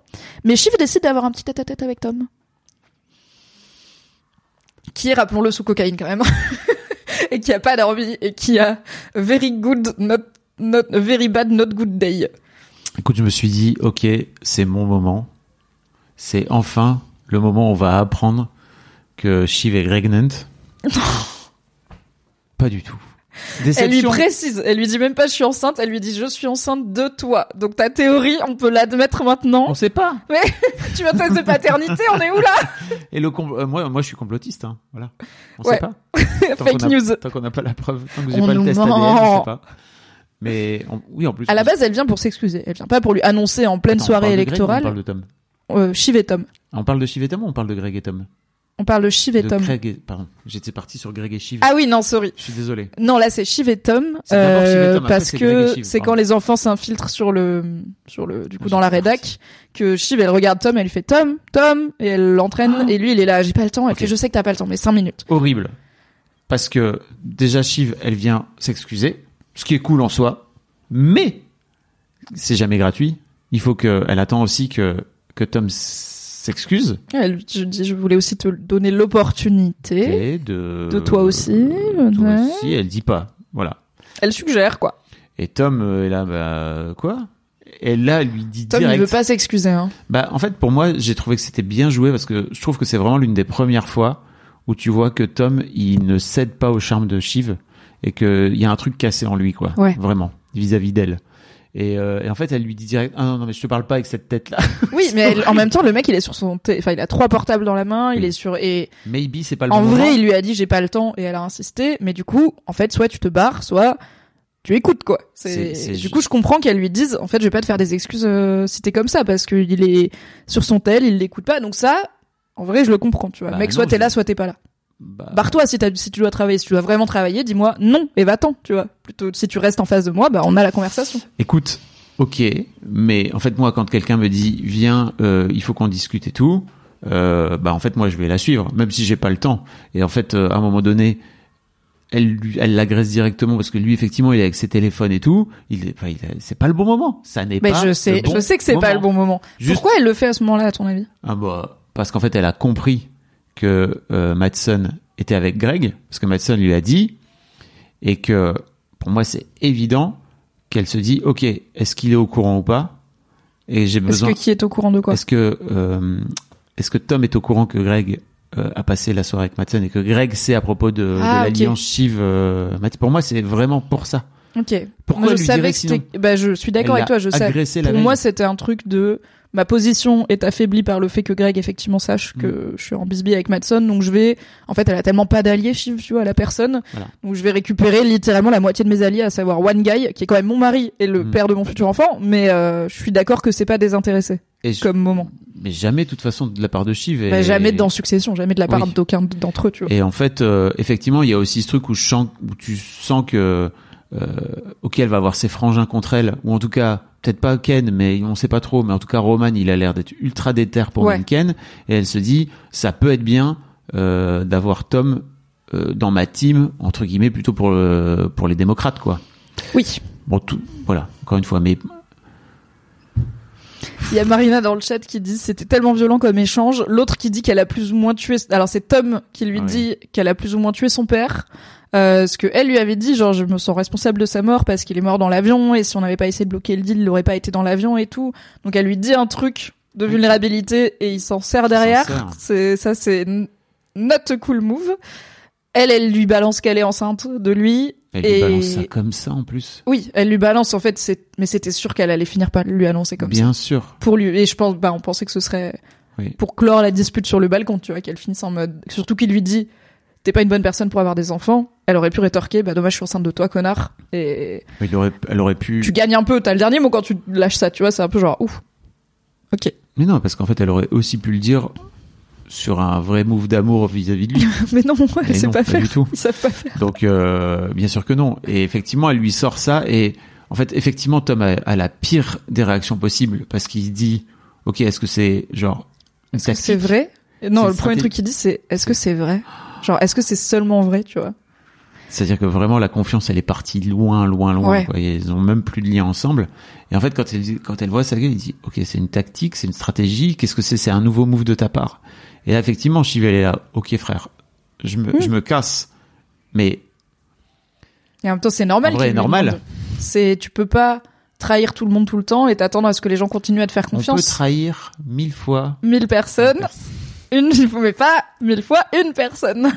Et c'est, je trouve que dans la, la, alors la performance de Sarah Snook et de Matthew McFadden est super comme dans toutes les scènes Mhm. qu'ils ont en tête à tête. Mais je trouve que Tom, quand elle lui dit je suis enceinte de toi, il y a un micro moment où il s'autorise à le vivre pour de vrai parce que c'est ce qu'il voulait. Enfin, c'était quand même tout un arc la saison précédente. avec des questions de est-ce que ce désir d'enfant il est lié au fait qu'il aille en prison et tout, mais lui il veut avoir des enfants avec Shiv historiquement et du coup il y a ce moment où il vit la bonne nouvelle et ça dure genre une demi seconde, ça se voit dans ses yeux et après il est là, j'arrive même pas à savoir si c'est vrai quoi. Mm. Et quand t'arrives pas à savoir si c'est vrai, c'est que tu peux pas élever un enfant avec cette personne. Ouais. En tout cas, tu peux le faire, euh, il va être là, mais vous pouvez plus vous reconnecter après ça. Mais il y a Vendro Ketal qui dit Tom, c'est le pire perso de la série. Franchement, il y a de la concurrence. Hein. C'est Greg le pire perso de la série, on le sait tous et toutes. Mais euh, pour moi, Tom partage avec Greg le le fait qu'ils ont pas l'excuse d'être né milliardaire, tu vois, Oui. d'être né complètement hors sol. Donc, on peut dire qu'il fait partie des pires, mais bon là, fr- franchement, dans cet épisode, il y en a personne pour sauver l'autre. quoi. Mm. Donc juste après cette scène où Shiv comprend que Tom ne va pas se rabibocher, elle va immédiatement dire à ses frères c'est chaud avec Tom et ses frères ils sont Roman lui dit tu veux qu'on le bute? Ce qui est un peu genre quand Roman Roy te dit ça c'est encore une fois c'est pas des blagues ce qu'il dit Roman dans blague, cet épisode Et en hein. fait, il dit on peut vraiment le faire, on peut s'occuper de ça. C'est et vraiment. elle répond ouais ça serait sympa donc alors je suis je suis pas en mode théorie euh, Roman va faire Tu tuer veux euh, qu'on le fasse euh, tuer en plus. C'est encore pire. oui C'est pas tu veux qu'on le bute, c'est tu veux qu'on le fasse tuer. et c'est un peu genre en fait c'est pas drôle parce que vous pouvez Oui. Mais sans aucun doute. C'est- c'est- C'est-à-dire c'est qu'à ce niveau de fortune-là, tu peux embaucher n'importe quel mercenaire pour faire n'importe quoi. Ah bah oui, bah on l'avait dit à un moment, c'est sûr que Logan il a fait buter des gens, Oui. tu vois, c'est évident. Donc euh, donc on, mais elle est toujours dans ce truc de essayer de chercher des alliances, essayer de jouer sur tous les tableaux. Tom ça marche pas, du coup je vais dire à, mes frères attention il faut se méfier de Tom et tout. Et au final bah elle jongle avec, elle jongle trop mal avec trop de balles et tout va finir par se casser la gueule. Mais j'ai trouvé ça intéressant que En fait, direct ses frères ils soient en mode ok we got you, Kendall il est là, ok on est dans ta team, j'ai compris. Jewelry isn't a gift you give just once. It's a way to remind your loved one of a beautiful moment every time they see it. Blue Nile can help you find the gift that says how you feel and says it beautifully with expert guidance and a wide assortment of jewelry of the highest quality at the best price. Go to BlueNile.com and experience the convenience of shopping Blue Nile, the original online jeweler since 1999. That's BlueNile.com to find the perfect jewelry gift for any occasion. BlueNile.com. Hey, it's Danny Pellegrino from Everything Iconic. Ready to upgrade your style game without blowing your budget? Check out Quince. They've got all the good stuff, shirts and polos, activewear and fine leather goods, all at 50 to 80% less than other high-end brands. And the best part? They're all about safe, ethical and responsible manufacturing. Get that luxury vibe without the luxury price tag. Hit up quince.com slash upgrade for free shipping and 365 day returns on your next order. That's quince.com slash upgrade. Et mais surtout, en fait, elle lui dit, on peut pas lui faire confiance. Je trouve ça assez dingue parce que elle, elle dit à ses frères, on peut pas lui faire confiance. Oui, ce qui est bon. bon, les gens parlent souvent d'eux. Oui, oui bah tout- ils sont tous en train de se trahir mutuellement, tu vois, sauf Roman qui en fait est le seul Ah oui. sincère. Oui. Roman, il est transparent. Oui. C'est un néo-nazi, il veut qu'un néo-nazi soit au pouvoir.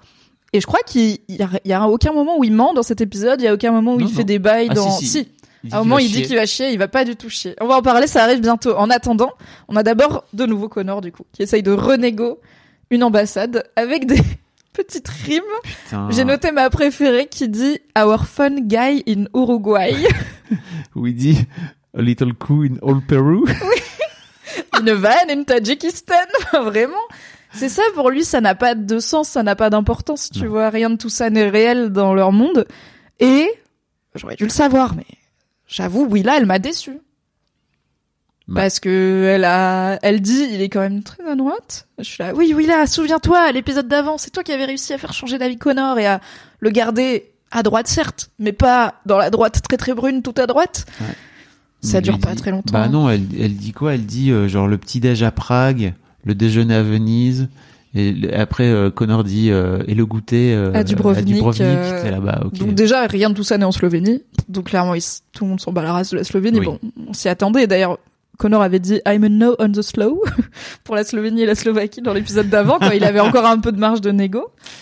Pourquoi tu penses que Benken il lui repropose une Parce qu'en fait, il a besoin, et pour moi, c'est, je crois qu'il faut pas l'oublier, c'est qu'en fait, Connor, avec son, son discours, en fait, il lui, il ouvre la voie. Son discours de concession, en fait, il est en train d'ouvrir la voie, et il ouvre la voie à la suite qui est, bah ok, en fait, euh, moi, je suis en train de vous dire que c'est Menken qui a gagné, et en fait, tout son speech sur, en gros, il faut qu'on élise le meilleur et tout. En fait, vraiment, il est, enfin, pour moi, il crée le momentum. C'est-à-dire qu'il ouvre le momentum. Et oui, j'en je parle suis- d'ailleurs. à un il, il contribue à légitimer la Voilà. victoire, euh, Kendall dit à un victoire de Mencken. il faut qu'on fasse gaffe. Kendall, quand il est encore hésitant et tout, il dit, en fait, on peut créer le momentum pour Mencken pour aller chercher la victoire. Est-ce que vraiment on a envie de ça, quoi? Oui. Et bah, Connor ouvre la porte, tout simplement. Et en échange, il devient ambassadeur des États-Unis en Slovénie. Enfin, On sait- même pas. c'est la promesse, en tout cas, à avoir. Parce que c'est aussi, c'est plein de gens qui se disent des choses au téléphone. euh, Bon, à la fin, personne n'a signé le contrat, tu vois. Bon, on verra. euh, J'en place une petite pour une série Netflix qui s'appelle The Diplomat. Je sais pas si t'en as entendu parler. Dis-moi. Avec Kerry Russell, qui est en, en gros la meuf qui jouait Felicity euh, dans une série de, de teen il y a fort longtemps, Ok. juste après Dawson, tu vois, genre période, ah oui. période post-Dawson. Je Euh, regarde Yu-Gi-Oh! et qui a, je crois maintenant 40-50 balais bien tassés, et qui joue une diplomate euh, euh, américaine euh, avec son mec qui est lui-même diplomate et qui est un peu une star de la diplomatie américaine, etc. Et, et en fait, elle est, elle est nommée euh, à l'ambassade des, à l'ambassade des États-Unis en Angleterre. Ok. Et j'ai regardé trois C'est un épisodes peu Ted Lasso, du coup. et ça a l'air, alors c'est Peut-être moins fun. moins galerie. Euh, j'ai regardé trois épisodes et pour l'instant c'est plutôt cool. Surtout qu'il y a des, il y a des embrouilles euh, genre féministes et tout, tu vois. C'est Ouais, cool. ouais. En vrai, j'aime trop les séries avec euh, genre des espions, des ambassadeurs, des trucs qui se passent entre les pays à la fois en surface et en soum soum. Donc, euh, maybe je jetterai un œil. Merci pour cette euh, petite reco. Reco, euh, ambassade. Et alors, tu parlais de des débats politiques qui vont se, enfin, de des interrogations de Kendall sur est-ce qu'on a envie de faire ça. La scène d'après, c'est peut-être le premier, le débat le plus open et le plus clair, puisque c'est le débat entre Shiv et Roman sur qu'est-ce qu'on fait de ce. Bah, c'est le moment où Roman il arrive en disant vous avez vu l'incendie Antifa? Et où Shiv est là, c'est plutôt l'incendie fasciste. Mm. Du coup, mettons-nous d'accord et où ils disent un peu plus les termes de qu'est-ce qui est en train de se jouer. Qu'est-ce qu'on fait de ces bulletins manquants? Shiv, elle dit, mais c'est sûr qu'ils disent démocrate. Roman, il dit, en vrai, on sait pas. On sait pas, et peut-être on s'en fout. Peut-être on décide ce qu'il y a marqué dessus. Exactement. Et Kendall qui dit pas grand chose. Kendall est muet. D'ailleurs, Shiv lui demande à un moment donné, euh, et toi, qu'est-ce que t'en penses? Et il dit rien en fait. Et c'est vraiment impressionnant de voir euh, pendant de voir Kendall qui est muet pendant effectivement 90% de l'épisode quoi. J'ai trouvé ça intéressant qu'à un moment, Shiv lui dit, deviens pas cynique. Parce qu'il commence à être en mode, peut-être Roman a raison, peut-être genre c'est juste du business et tout, et Shiv elle est là, non, non, deviens pas cynique. Et il y a ce vrai truc, en fait, enfin, Roman il est extrêmement nihiliste pendant tout, depuis Ouais. la mort de son père, encore plus qu'avant, et il, il le dit pendant l'épisode, Dad is dead, nothing matters. Genre, lui, il est en mode terre brûlée, mais aussi il a personne, il a pas d'enfant. Les États-Unis sont désormais un, un wet vagina, c'est ça? Ouais, Très- big old pussy euh, waiting to be fucked, toujours des métaphores euh, sexuelles, misogynes. pertinemment, oui. Et qu'en plus, on sait pertinemment l'état de la libido, de la sexualité de, Oui. de Rome. mettre son pénis personnel dans des vagins, ça n'a pas l'air de sa spécialité. Donc en plus, Mm. Euh, mais oui, il y a cette idée de plus tu deviens cynique, plus tu vas décider que rien de tout cela compte. Et si tu décides que rien ne compte, tu vas faire le truc facile. Tu vas faire le truc qui te bénéficie toi. Ouais. Et il faut se rappeler que les choses ont un sens. Mais c'est ça la beauté de Succession, c'est qu'en disant tout ça, Shiv elle a raison et elle ment aussi parce qu'elle-même est en train de faire ce qui lui bénéficie à elle. Bah, on va le voir, mais c'est c'est finalement le mensonge de chiffre qui fait basculer Kendall quoi. Oui, parce que Kendall a l'intelligence émotionnelle d'une huître et parce que Shiv a mal réussi, très très mal réussi son Once mensonge. again. Et c'est après cette scène, et c'est là du coup que Roman, c'est peut-être la seule fois qu'il l'a fait à l'envers aux autres euh, dans cet épisode, euh, en tout cas aussi directement. Il quitte ce débat et en fait en Soum Soum, il va donc dans le fameux floor où il est pas censé aller, il va voir Ravenhead, qui est genre le l'éditorialiste le plus polémique et Oui, c'est un peu nazi. le Tucker Carlson. euh, Ouais, de- mais c'est le, c'est le mec qui a lu. Mein Kampf plusieurs fois. ouais. On s'en souvient, on l'avait déjà vu dans. On l'a vu aux funérailles, on l'a, enfin, au- à la veillée euh, post-mort de Logan, on l'a vu euh, dans l'avion pour pour aller en Suède, en Norvège et pour en revenir. Et il fait partie de la liste où Matson a dit, eux, ils vont, Bah oui. eux, ils sautent quand j'arrive. Donc, euh, si jamais il devait avoir un avis sur est-ce qu'il veut le deal ou pas, a priori non. Mais c'est pas ce qu'on lui demande de faire. En fait, Roman, il a été, il a bypassé toute la chaîne de commandes. C'est vraiment genre, t'as le fils Bolloré qui arrive dans les bureaux de CNews et qui dit aux Zemmour de CNews, je sais pas, je connais pas le nom des, des journalistes d'extrême droite en France. Voici des points de, des éléments de langage. Vas-y, ta carte blanche. Le soir des élections, quoi. Et le mec sort full complotiste. Ils vont Vraiment. prendre vos moyens d'autodéfense. Ils vont changer votre fils en votre fille ou l'inverse. Ils vont donner de l'argent à tout le monde. Enfin, il y aura plus besoin de travail. Ils vont acheter les, les pauvres avec de l'argent, euh, des aides sociales. C'est vraiment attention, euh, il y a le socialisme qui débarque, le communisme qui débarque. euh, Ah oui, bien sûr. faut- euh, il faut- tous aux abris. la- la- les États-Unis deviennent la Chine parce qu'un démocrate, c'est un grand grand classique. hein. Oui, donc euh, donner cette, plateforme-là à ce gars-là, à ce moment-là de l'élection, c'est euh, d'ailleurs bah, tout le monde est choqué, que ce soit Kendall, Tom, euh, il y a la meuf de la, c'est Pam, euh, la, la meuf qui a l'air d'être la N-1 de Tom. Mmh, genre, elle s'occupe de la prod de la soirée, j'ai l'impression. Oui. C'est elle qui est. On Parce a que Sid n'est plus mais- là. Oui, c'est elle qui doit gérer le fait que, et c'est elle qui a l'habitude de faire ça aussi. Ouais. Qui dit à Tom, en fait, on fait ça tout le temps, on a trois touchscreens euh, alignés et tout, bon. Ça a quand même l'air d'être un problème leur touchscreen, ils ont pas l'air de le régler. hein. Le touchscreen Fix the touchscreen! We're on it! You're not on it! The touchscreen! Horrible. Rappelons que Tom est sous cocaïne pendant toute cette soirée, vraiment. C'est beaucoup trop. Et en voyant le speech de, Raven, de Ravenhead, comme on l'a évoqué, Madson appelle Shiv et lui dit Oh, qu'est-ce que vous qui se branlez là Qu'est-ce qui se passe Est-ce que t'es en euh, train de casser mon jouet, il lui dit. Oui, don't break my toy. J'aime bien cette. Il a une voix hyper, il a une intonation hyper traînante et, euh, et boudeuse. Je trouve euh, Skarsgård un peu dans la vie même en interview, mais en Madson il le pousse et je trouve que ça fait vraiment un truc de. C'est ce mec qui fait genre il en a rien à foutre, tu vois. Sauf que c'est un fucking milliardaire qui envoie des briques de sang aux gens. Bref, je le déteste. Et là, Shiv se dit que une petite conversation avec Greg s'impose. Mais what? Oh pardon, j'étais là-dessus tout à l'heure. C'est très rare qu'on voit Greg et Shiv interagir déjà. Euh, littéralement, à chaque fois qu'elle a l'occasion d'interagir avec Greg, Greg, elle est là, non fuck you. Donc c'est rare qu'ils aient des scènes ensemble. Bah oui, parce qu'en fait, son, Et son petit move vis-à-vis de, de Tom a pas marché. Mhm. Et donc, Shiv, qui est globalement nul dans cette série, euh, décide tout simplement de prendre Greg entre quatre yeux et de lui demander Est-ce que tu veux, est-ce que t'as envie de moi? Ouais, enfin oui. Est-ce que oui. t'as envie de me baiser? Est-ce que tu d'abord elle dit est-ce que tu me trouves attirante? Mm. Et il, elle le laisse bégayer un petit moment en mode je ne pense pas à toi, on sait te terme. Rappelons qu'ils sont quand même cousins. Euh, ou cousins à un, à un degré de ses, Oui. enfin, voilà, pas Dans la famille pas, Roy, voilà. euh, franchement, enfin, ça m'étonnerait sans battre les couilles, hein, vraiment. Bah, d'où ta théorie finalement. Oui. Que une des raisons pour lesquelles je ne crois pas à elle et Greg Nant, c'est ils sont de la même famille et c'est pas Game of Thrones quoi. Donc ça se fait pas. Exactement. L'inceste n'est pas un subplot de succession. Donc elle le laisse bégayer un peu et après elle lui dit parce que t'es en train d'essayer de me baiser. Et en fait, elle, sa stratégie c'est menacer Greg. Ce qui est vraiment la pire Mais, euh, stratégie. oui. Personne ne fait ça. Personne n'a fait ça. Tous les gens qui veulent avoir Greg dans cette série depuis quatre saisons, juste, l'ont, ils l'ont pas out, quoi. Tu vois, ils lui, Ils l'ont pas out. ils lui donnent de l'argent, ils lui promettent des trucs, euh, mais en fait, qui d'autre a menacé Greg en quatre saisons? Greg, il est arrivé à boire un rhum coca en face de Logan Roy. Et Logan Roy lui a dit, tu sais quoi, réfléchis à ce que tu veux et demande-moi. Logan fucking Roy, il a compris qu'il faut pas menacer Greg parce que Greg il sait des trucs. c'est ça. Il C'est faut... qu'en fait, Et qu'il va les dire, il a pas de camp en fait. Logan, il prend Roy et il- effectivement, Logan, il a pris Greg et il lui a, il l'a mis bien, quoi. Tu vois Il l'a mis mal à l'aise aussi parce que Oui. c'est Logan et qui fait peur. Normal. Mais Greg, et rappelons que Greg, c'est celui qui a vraiment roast Logan. Où sont tes enfants que le Logan à ton anniversaire? Tu vois, genre le gars, le seul. tu peux pas lui faire peur. Il a pas peur. Il s'en bat les couilles. Et il y a une, il y a, je sais plus quelle saison où Shiv elle dit un truc genre un quelque chose qu'il faut comprendre euh, au sujet de genre mes frères et moi ou des Roy, c'est que we don't get intimidated. Tu vois genre en fait on peut on pas on n'a pas honte. Vous pouvez pas nous faire honte. Vous pouvez pas nous menacer. On est les Roy. On est déjà au- les rois du monde. Et elle a pas compris que Greg tu peux pas lui faire peur. Il faut juste lui faire un chèque. Bah oui, et puis en plus, il est très transparent parce qu'il demande. Il dit euh, ok, Littéralement. mais Ça, c'est une info un peu en or. Alors, euh, toi, qu'est-ce que tu me proposes encore plus doré C'est en or comment? Genre c'est pas subtil quoi du tout. C'est vraiment dingo. Et elle, elle lui dit non, non, juste, tu vas garder tes organes en toi et machin. Je suis là, vra- c'est vraiment la pire réponse que tu puisses faire. Enfin, je, je comprends, je, je comprends pas. Mais Shiv a toujours été n- nul pour se faire des alliés, tout comme Roman euh, est très mauvais pour se faire des alliés. Ah, Mm. Enfin, littéralement, il a un allié, c'est un néo-nazi, tu vois, parce que en vrai, même Kendall, il est en train de la faire à l'envers à Roman et de l'exclure du truc.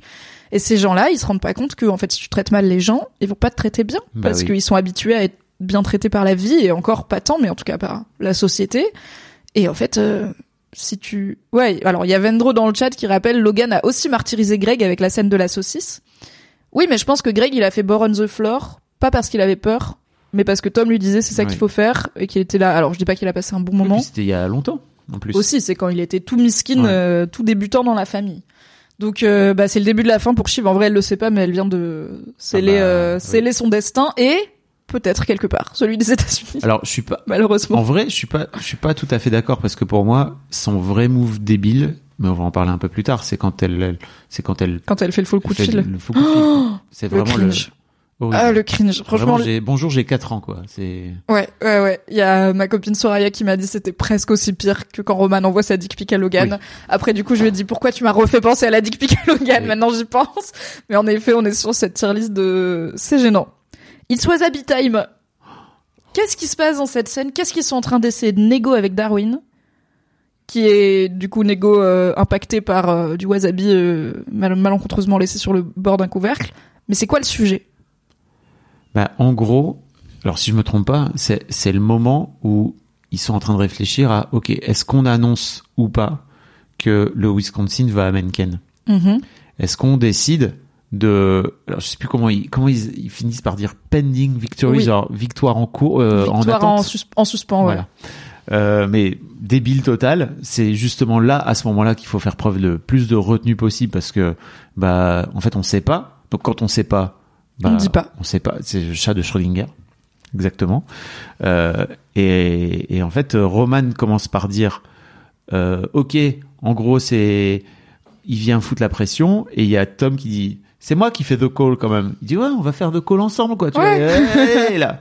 Et il y a Darwin qui est donc censé être la voix de la raison, la voix Mhm. indépendante et tout, qui est là. Bon, ok les gars, et en fait tu sens vraiment qu'il est mal parce que bah il a pas vraiment envie. Euh, il est- est-il vraiment taillé pour faire face à Roman Je ne crois pas. Peu. En termes de psychologie et tout, de donc non. Et en fait, à côté de ça, t'as Greg qui est en train de bouffer ses sushis. Mais Greg, il s'en bat la race. Qu'est-ce qu'il fout là Bah, il Greg pour Tom. He's Gregging for Tom. Bah non, mais Là où il y a Tom, il y a Greg. Oui, mais ok, mais en fait. euh, Et c'est un peu leur war room, tu vois, c'est l'endroit où ils ont pris de la Ouais, coke et tout. Enfin, ça a l'air d'être la pièce où ils parlent des trucs. Oui. Et un truc que j'ai compris, à- au- que j'ai pigé au deuxième visionnage, parce qu'au premier j'étais très, ce chaos wasabi m'a un peu déconcentré, c'est que c'est pas le, enfin, le mec il a déjà, il est tombé dans leur poche au moment où ils ont dit, il faudrait que quelqu'un vienne l'expliquer à l'antenne et ça pourrait être toi. En fait, ils l'ont sur la fame. Ils l'ont en lui disant, on va te mettre sur euh, Fox News euh, le soir des élections, parce que c'est au moment où ils disent ça pourrait être toi qui fait, c'est vrai que je pourrais le faire. J'étais là, bâtard. Donc il y a aussi ce cynisme de même les organes indépendants, Ah c'est oui. des hommes qui, c'est des gens qui sont Oui, faillibles. parce que n'oublions pas que sur France 2, par exemple, sur TF1, etc., il y a toujours des représentants de l'IFOP, des instituts de sondage, etc., etc., Oui. qui viennent et qui sont à l'antenne, quoi. Et quand t'es le mec de l'ombre depuis euh, je sais pas combien de présidentielles, euh, bah peut-être que euh, t'as envie de pour Ouais. une fois d'aller expliquer. Tu vois, c'est aussi genre ah, je vais expliquer un truc complexe, euh, je vais pouvoir euh, expliquer Oui. mon travail. Enfin, je pense tu sais c'est le genre de job où Bien personne sûr. comprend vraiment ce que tu fais et tout. Donc euh, ils l'ont comme ça et c'est au moment où ils s'installent pour bosser sur du coup euh, ce, Mm. cette presse qui va dire que c'est pending qui touche le wasabi de Greg et il s'en met dans les yeux et du coup ça brûle et Greg lui verse de l'eau au citron pétillante dans les yeux. It's lemon, Greg! Ça part en couille mais si vite Qu'est-ce qui s'est passé à ce moment-là? Vraiment, les mecs ont, ont écrit ça. C'est-à-dire que vraiment, à un moment donné, ils se sont dit, OK, on va Je écrire sais cette pas scène. quand est-ce que t'as cette idée, franchement. Genre, je sais, à quel moment les scénaristes ils se disent, et là le gars, il se met du wasabi dans l'œil. Mm. Et Greg, il met de la limonade dans l'œil après. Je crois pas que, que, Darwin soit un employé d'ITN, on en parlait un peu plus tôt, mais à mon avis, c'est vraiment le, le, alors certes, il est employé freelance là pour cette soirée-là pour, euh, pour bosser pour ITN, mais à mon avis, il, il vient vraiment d'un institut de sondage, enfin, il est vraiment Ouais, le, je pense aussi. la voix indépendante, quoi. Ça, alors ça dit peut-être des choses sur lui qui fasse ça pour ATN. Peut-être que, bah, personnellement, il est pas trop mal à l'aise avec les valeurs d'ATN, mais il travaille pas pour eux. C'est pas, en fait, c'est pas ses chefs. Non, non, on l'a jamais Et vu en plus. au début, avant de finir par céder, il est plutôt en mode, en fait, enfin, c'est c'est moi, moi, qui décide, c'est moi qui dis quand c'est assez clair pour pouvoir l'annoncer. Au final, c'est pas lui qui dit puisque comme et du coup ouais, c'est comme il a du wasabi dans l'œil, il peut pas faire la présentation comme quoi c'est pending et donc il décide, c'est ce qui fait qu'il rate un petit peu. Alors, c'est pas pour le Wisconsin ça, c'est pour un autre état. Parce que en gros, ils annoncent du coup un état qui devrait être pending et ça les amène plus près de. Bah. Du coup, si on dit que l'état où il y a le truc en feu, c'est réel, c'est bon. En gros, ils font un pas de plus vers. Mais c'est pas ça, c'est que d'abord ils annoncent que le que le Wisconsin c'est pending. Donc en gros, ils, mais ils disent en même temps, c'est pas pending, c'est juste Mencken a gagné. Mais ça, ils le disent pas à l'antenne. Ils Bah disent si. jamais. Non, non, justement, comme Ah oui. le mec, il a du wasabi dans Oui, les oui, yeux, tout l'angle de, on va dire que c'est en suspens. Non, c'est full force. Oui, il a gagné. Et du coup, le dernier état, s'il le gagne, il gagne. C'est un peu ça. Donc ils font un pas de plus. C'est pas l'état décisif, mais c'est un des derniers états euh, décisifs Enfin, c'est l'état décide d'appeler fait- trop tôt, quoi. C'est ça. Beaucoup trop tôt. Parce que, quelque part, il y a eu du wasabi dans les yeux. C'est l'acteur qui chante All I Want for Christmas dans Love Actually, je ne peux rien voir d'autre. Ah bon? Attends, dans quelle scène de Love Actually? Parce que je l'ai bien, mais j'ai pas, j'ai ce gars que de Breaking Bad. Alors ensuite, mais on en a déjà parlé, à voir si on a des choses à rajouter. C'est là où il y a la scène avec Connor qui accepte la Slovénie, avec Willa Mm. qui décide que c'est ok l'extrême droite si on peut dîner à Vienne et Ouais. déjeuner à Dubrovnik, et où Connor bah, fait son discours. Alors on en a un peu parlé, Mm. euh, qui ouvre la voie à euh, la future légitimation de Bah oui. Aussi, quoi. Et qui est, mais j'ai trouvé ça intéressant quand Connor fait son discours. Je crois que c'est Willa et Shiv, qu'on- enfin tous les personnages qu'on voit regarder le discours de Connor sont un peu en mode oh waouh, un peu flippant mec, parce que il... j'ai moi j'avais un peu l'impression qu'il était censé faire un discours plus modéré et qu'il s'est un peu emporté tout seul en mode euh, les conheads arrivent, euh, l'Amérique tu as raté et tout, tu vois, je suis là. Parce qu'il vient de dire à Willa non mais je vais pas m'énerver, euh, Oui, oui. tant pis pour ma vanité. Bah, et au final non, donc je Bah, parce qu'en fait, il est taré, tout simplement. Oui, oui, non, ils sont tous fracassés. L'épisode rappelle aussi que Connor n'est pas juste un idiot un peu euh, inoffensif. C'est en fait heureusement qu'il a pas gagné, parce que s'il avait gagné, rappelons que son plan de campagne c'était genre supprimer les impôts, je crois. Mm. Voilà, Oui. notamment pour les riches. Donc je suis pas sûr que ça aurait mis les États-Unis dans un bon état, quoi. On a ensuite peut-être la discussion la plus importante de Succession sur euh, quand est-ce qu'on mange du steak et quand est-ce qu'on mange du poulet et qui Oh là décide là. si on mange du steak et du poulet et qu'est-ce qu'on en fait des années plus tard? Tu parlais du fait que tu regrettes l'absence de flashback et tout. Moi, je trouve que ce genre de scène, elles te disent tellement plus qu'un flashback, Oui. ce genre de dialogue. Et j'aime bien me représenter le reste, tu vois. Mais il y en a des tout, c'est des tout petits morceaux. C'est-à-dire Oui. qu'on comprend les dynamiques actuelles et il nous file vraiment des petites miettes, quoi. Tu vois. Et même si c'est, je suis d'accord avec toi, c'est typiquement un symbole de bah, des relations complètement explosées, éclatées au sol qu'ils ont ensemble euh, les uns avec les autres. Ça, ça explique un petit peu. Donc en gros, si je me trompe pas, euh, ils mangeaient toujours du poulet ou du steak. Et en gros, Roman il voulait du steak. mais non, du, du poulet. Roman il voulait du poulet, c'est ça? Non, bah, oui, t'as raison. Oh. Roman, il voulait du steak. Voilà. Kendall, du Kendall. poulet. Enfin, Non, c'est pas genre c'est tout le temps, mais en gros, Oui. c'est Roman et Kendall qui débattent de qu'est-ce qu'on fait. Roman, il dit, moi, je veux que ce soit Menken. Et la question, c'est un peu, bah, pourquoi on ferait ce que toi tu veux? En fait, c'est ça, c'est que c'est pas du tout une discussion sur le bien fondé de leurs décisions politiques, économiques et médiatiques. C'est pourquoi on ferait ce que toi tu veux et pas ce que moi je veux. Chacun se pose la question. Parce que quand on était gamin, en fait, c'était toujours toi qui décidais ce qu'on allait manger. Ouais, Roman il dit parce que quand on était gamin, quand tu voulais du steak et, et quand je voulais du steak et toi du poulet, on avait toujours du poulet. Et c'est ça sa logique, c'est c'est mon tour d'avoir ce que je veux. Et du coup, Kendall a cette phrase incroyable. Donc parce qu'on a mangé trop de poulet quand on était petit, il faut que j'aime bien le fasciste. Et Roman lui dit oui. Et c'est là. Incroyable. Mais on est où? C'est génial. Bah, ça, ça explique en même temps pourquoi déjà il faut pas travailler en famille. Oui, de fou.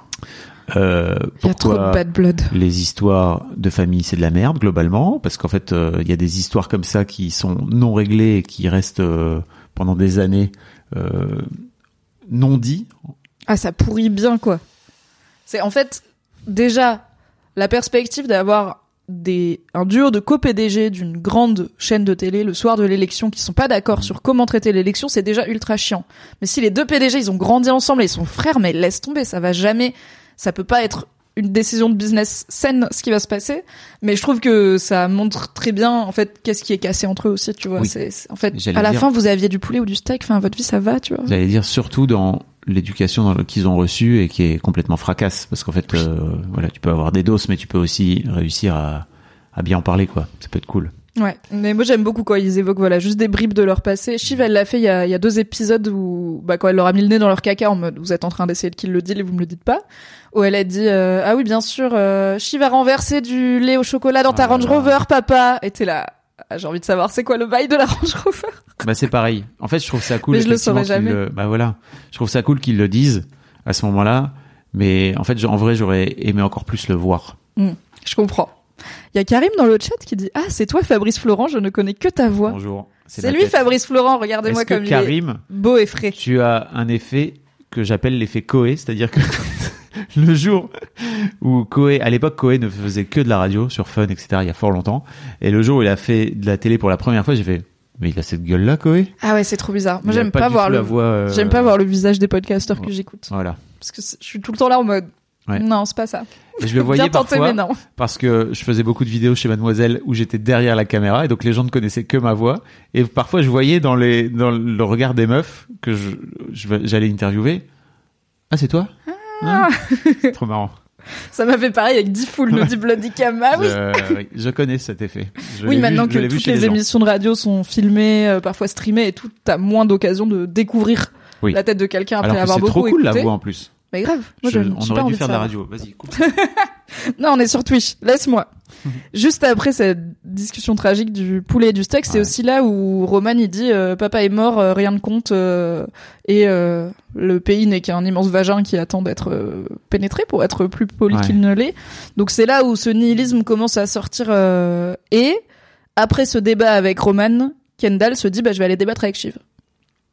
Je vais aller consulter Shiv pour savoir quoi faire et il est hyper transparent avec elle Ouais. parce qu'il lui dit même des fois je me dis que je pourrais faire le job tout seul. Et comme Menken il est proche de Roman bah peut-être que je veux pas faire élire Menken parce que je veux pas donner du pouvoir à Roman. Genre peut-être que ça joue quand même. Et j'étais là waouh attends. Des Mm. Bah. fois on oublie que Kendall est en thérapie mais en fait Kendall est en thérapie. Kendall est en thérapie, effectivement. il est hyper lucide sur lui et et il est transparent avec Shiv quoi. Et qu'est-ce que fait Shiv? En échange, elle lui ment oui.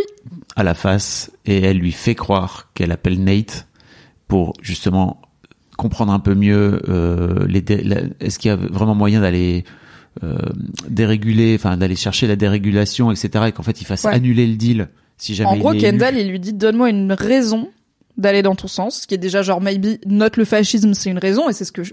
Oui. Shiv essaye un petit peu de lui amener. Il lui demande est-ce que je suis un bon père? Elle lui dit mais t'es quand Ah. même un homme bien, donc c'est pour ça en fait que tu sais Ah la non, décision qu'il faut prendre et tout. moment-là, genre j'ai pas été un bon père mais si ça a été Oh, T'as t'as essayé, et tout, c'est- et c'est tout ce qu'on peut oh, se t'as faire. t'as fait du mieux que tu as pu C'est faux. Vraiment, cet homme n'appelle pas ses enfants depuis trois ans. hein. Et il a cette phrase tragique. Est-ce que le, il dit, des fois je me demande si le poison a pas, euh, c'est Ah, pas transmis. c'est pas transmis Et Shiv, immédiatement, elle lui dit non. Donc il y a vraiment ce truc aussi d'enfant traumatisé par le même daron, de où il lui dit en gros, des fois je me demande si je suis pas comme papa, et elle lui dit non, t'es pas comme papa. Ce qui est quand même, pour moi, un truc, c'est sincère quand elle lui dit, tu vois. Mais comme c'est sincère quand il protège Roman qui se prend une baffe de son père, tu vois. Tu peux pas dire que t'es comme papa. Papa, c'est, on sait, c'est papa. Ouais, et d'un autre côté, Shiv, euh, c'est le scorpion, tu vois. Donc euh, moi, sa parole, et pour moi, c'est ça aussi qui fait basculer Ken. C'est-à-dire que elle lui dit des choses où Ken, il est en mode, ok, en fait, c'est rassurant ce que tu me dis, ça me fait plaisir et tout. Et cinq minutes plus tard, on va apprendre, enfin, il va apprendre qu'en fait, Shiv lui ment. Oui, Et Tout ça, comme lui, il ment à Roman. Enfin, dans Oui. la scène d'avant, tu vois. C'est, tous ces gens ne font que se, se mentir et se trahir Ceci dit, mutuellement. entre Roman et entre Roman et Ken, il y a quand même une forme de transparence qui est quand même moins vraie, moins authentique que justement cette scène qui est entre les deux là. Et en fait, pour moi, c'est ça qui. Ken, il a fini l'épisode précédent en disant à Frank One head, one crown. Oui, il est vrai. en train de trahir Roman, juste pas là dans les 10 minutes qu'on voit, mais en vrai, Ouais. son, toute son activité, le mouvement qu'il a impulsé, c'est Ouais. Je vais trahir Roman et être seul aux commandes. Et il, il en parle carrément à Shiv, tu vois. Donc je suis là, oui, bah Shiv l'a trahi. Et aussi, Shiv l'a trahi dans un but qui a un aspect positif qui est de ne pas faire élire un fasciste, là où Kendall trahit Roman dans un but de garder du pouvoir. Mais Shiv le fait aussi pour garder du pouvoir, Oui. parce qu'elle veut pas que le deal Toujours. se fasse. Et en gros, enfin, oui, Shiv lui ment, mais Shiv lui ment parce que Kendall lui dit j'ai besoin que tu me donnes une raison de plus de pas faire élire un fasciste, une raison de plus que j'ai une fille racisée, que t'es une femme, et je pense qu'il y a aussi ça, c'est que Shiv, euh, Non, parce qu'il est obsédé par le deal. oui, voilà, mais je veux dire, il de devrait plus. avoir des Oui, raisons, oui, tu vois. Mais il lui dit, donne-moi une raison, donne-moi quelque chose de la part de Nate et de l'équipe de Jiménez sur le deal, sur le fait qu'ils vont essayer de stopper le deal. Et si c'est, si tu m'obtiens ça, ok. Hmm. Enfin, il lui promet pas, mais en gros, il lui dit, j'ai besoin de plus. Donc, euh, donne-moi plus de, va négocier plus pour Oui. qu'on fasse pas élire euh, un fasciste. Et Shiv a cette décision de merde. Donc, elle fait semblant d'appeler Nate. Il a vraiment rien à dire d'autre que c'est vraiment le pire move à faire à ce niveau-là de discussion, de manigance, de négociation, de trahison, etc. Mais mais qu'est-ce que tu pouvais faire de pire? Qu'est-ce que tu pouvais, alors, D'autant plus qu'elle sait en que vrai, ça aurait pu marcher. elle sait que Kendall a une ligne directe avec Nate Oui, mais elle sait aussi qu'ils sont pas euh, spécialement Ouais, mais en fait, alliés il- il et que Nate il lui a mis un stop. euh, Oui, mais La preuve. pourquoi? Enfin, en fait, il y a un monde où Kendall il l'appelle pas Nate parce qu'il l'appelle pour insister, tu vois. Il y a un monde où Shiv elle gère un peu mieux son mytho. Kendall il appelle pas Nate. Et en fait, deux heures plus tard, c'est bon. C'est aussi ça, c'est qu'on est sur une temporalité courte, tu vois. Donc Shiv elle se dit pas, attends, ce mensonge, je vais devoir le tenir euh, 18 mois, tu vois. C'est en fait là, on est dans l'urgence, dans le soir de l'élection. En vrai, c'était pas 0% de chance que ça marche, hein, ce bluff. C'est juste que ça a raté, mais comme tout leur bluff, ils ratent, en fait. C'est, c'est un échec aussi débile que fucking Kendall qui est coincé dans les bouchons et qui rate euh, la mise à mort Oh. euh, professionnelle de son père, tu vois. Ils sont tous, ils ratent tous quand ils essayent de faire des gros moves. Ils ratent souvent quand même. Du coup, bah, elle a raté quoi Parce qu'elle a pas du tout appelé Nate et que ça va hmm, assez vite se savoir puisque donc ils reviennent débattre avec Roman. Elle dit ouais ouais j'ai eu l'équipe de Jiménez. Bon euh, ils vont y réfléchir et tout. Euh, bien le poisson.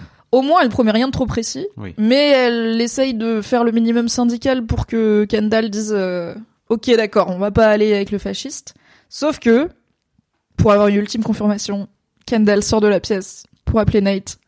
Et après il regarde Shiv par la porte Cette vitrée et j'étais en mode Cette scène vraiment où tu vois Envie les de échanges de regards, où en fait il est en train de comprendre, tu vois qu'il qui se balade tout le long de la pièce pour finir par rentrer de l'autre côté.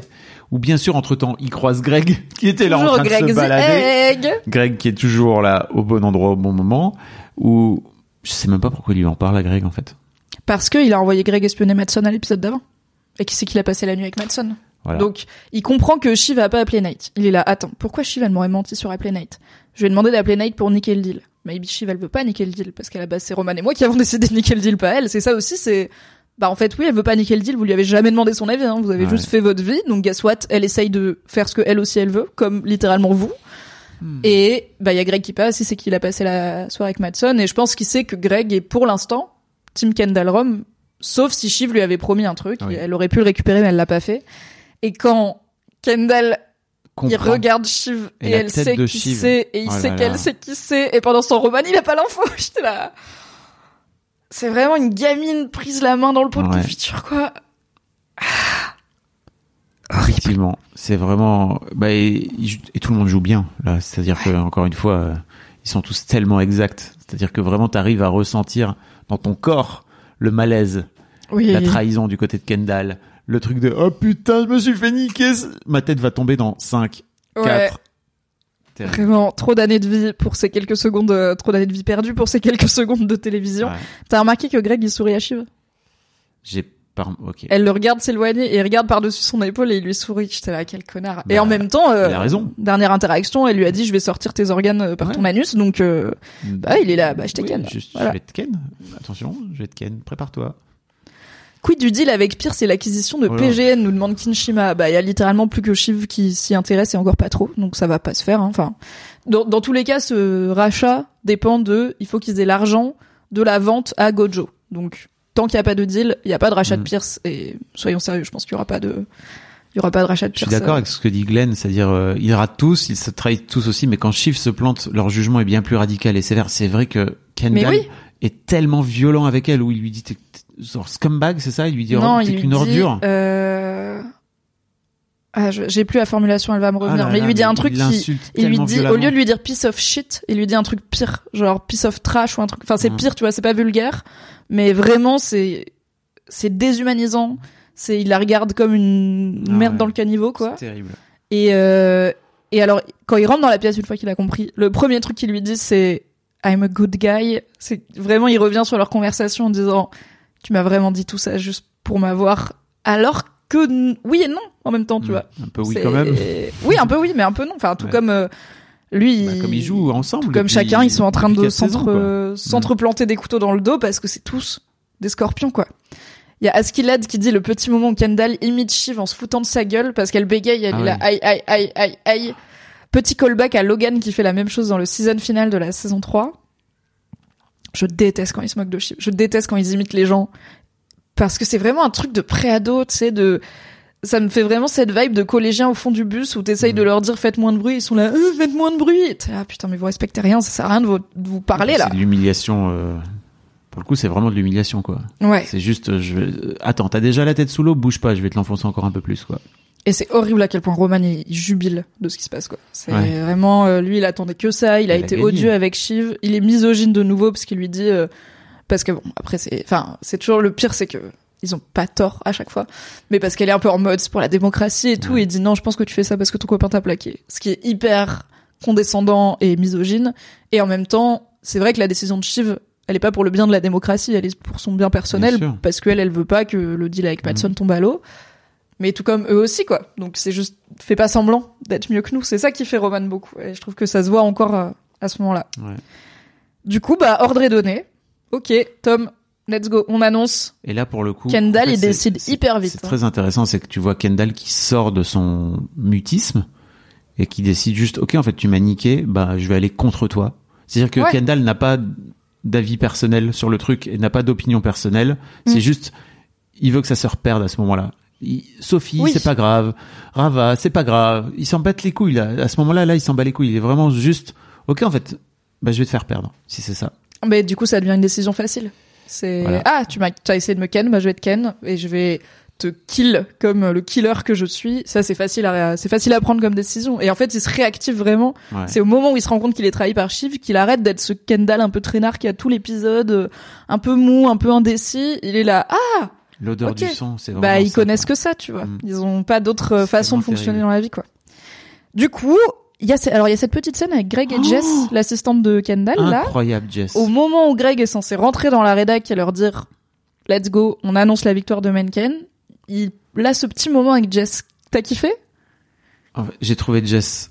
En fait, pour moi, c'est vraiment, c'est-à-dire que c'est vraiment ça, c'est-à-dire que Greg n'en a strictement rien à foutre. Il est là, bon bah ok, alors va falloir que j'y aille parce qu'en fait ils m'ont demandé de le faire et en fait euh, si je le fais pas, bah je vais me faire euh, rouspéter. Euh, donc euh, bah en gros, I euh, want to be in the good books, voilà. Mr. Snippy Snip.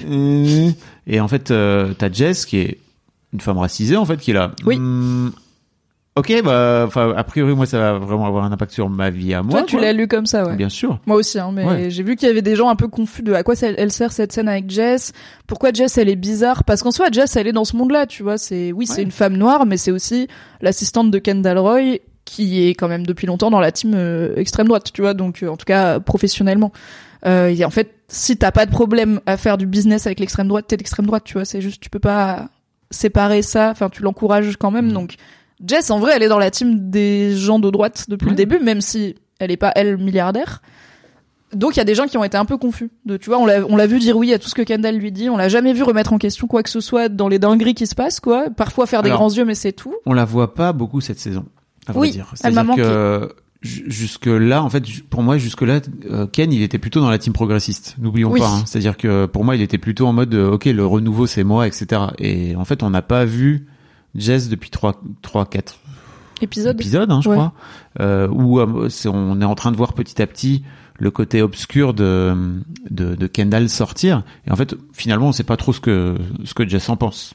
On l'a pas trop. On vu. sait pas exactement. Du Mm. coup, c'est pour ça que je te dis, ok, toi, tu l'as interprété comme Ah oui. je suis une femme noire, donc ça va vraiment impacter Bah, ma vie, et là- l'élection d'un fasciste. Euh, donc je suis moins détendu que toi, grand mec blanc cis hétéro, euh, qui a l'air. euh, Oui, c'est un job, quoi.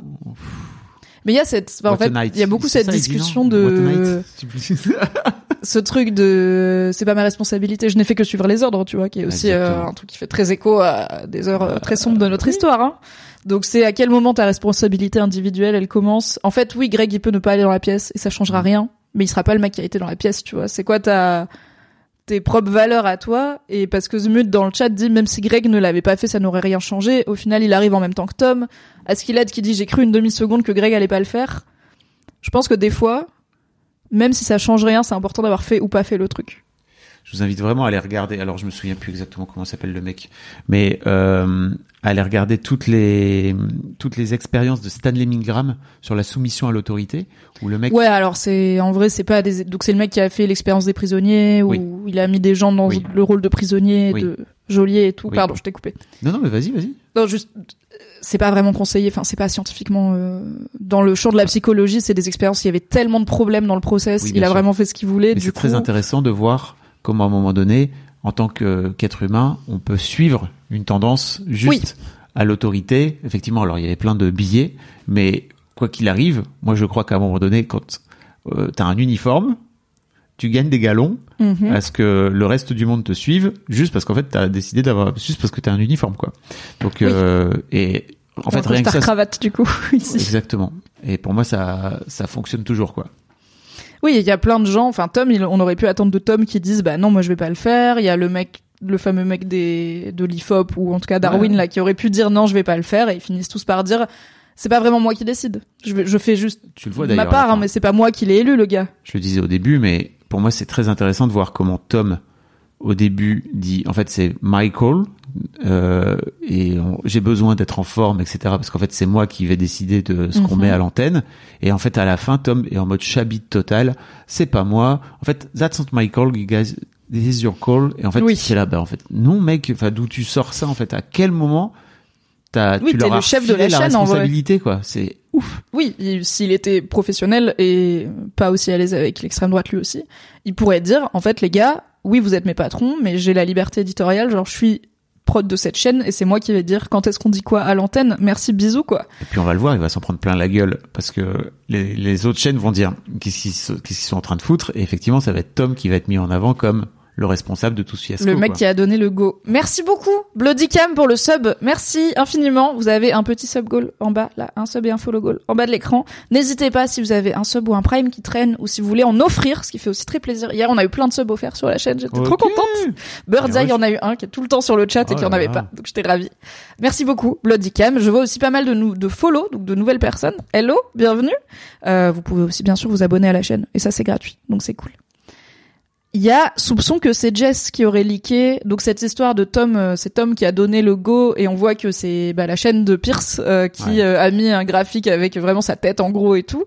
Euh, en fait, à la toute fin de la scène avec Greg, quand Greg il rentre dans la pièce avec Tom, Jess elle sort vois, son elle téléphone. sort son tel. Donc peut-être que c'est elle qui aurait leaké. Après, euh, Après, tout le monde sait que que Tom est à la tête d'ATN, hein, c'est pas un secret quoi. oui, mais peut-être que c'est elle qui a leaké à quel point c'est pas la rédac qui a décidé, c'est pas l'intervenant Ah oui. indépendant qui a décidé, c'est vraiment Tom qui est rentré dans la pièce à un moment qui a dit on va faire ça Mm.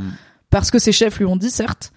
Comme dit Kinshima, le titre de l'épisode America Decides, qui est aussi le titre de l'émission de ATN, est ironique. Au final, c'est illusoire. Bah, ça en Euh, dit long ouais. sur le cynisme de ces gens et qu'en fait, effectivement, c'est pas l'Amérique qui décide, c'est genre Roman. Oui, c'est fucking Roman Roy et Kendall parce que sa sœur lui a dit un truc qui lui a pas plu, quoi. Parce qu'il y a des histoires de poulet, de steak.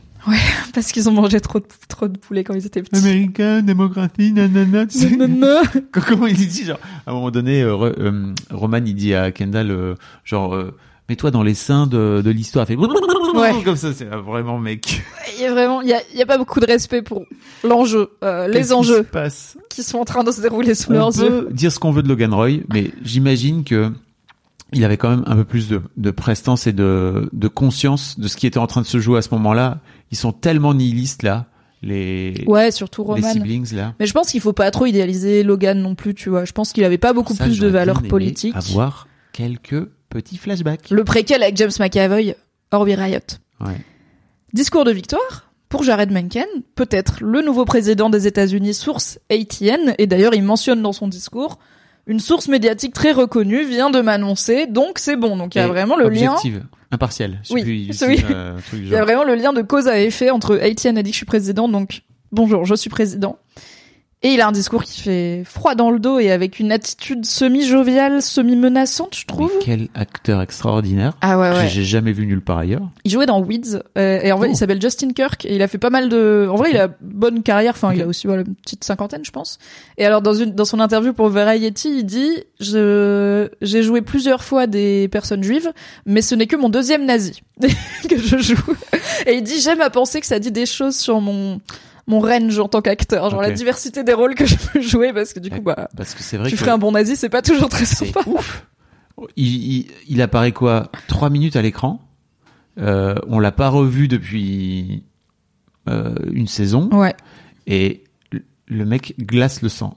ouais. Il est génial.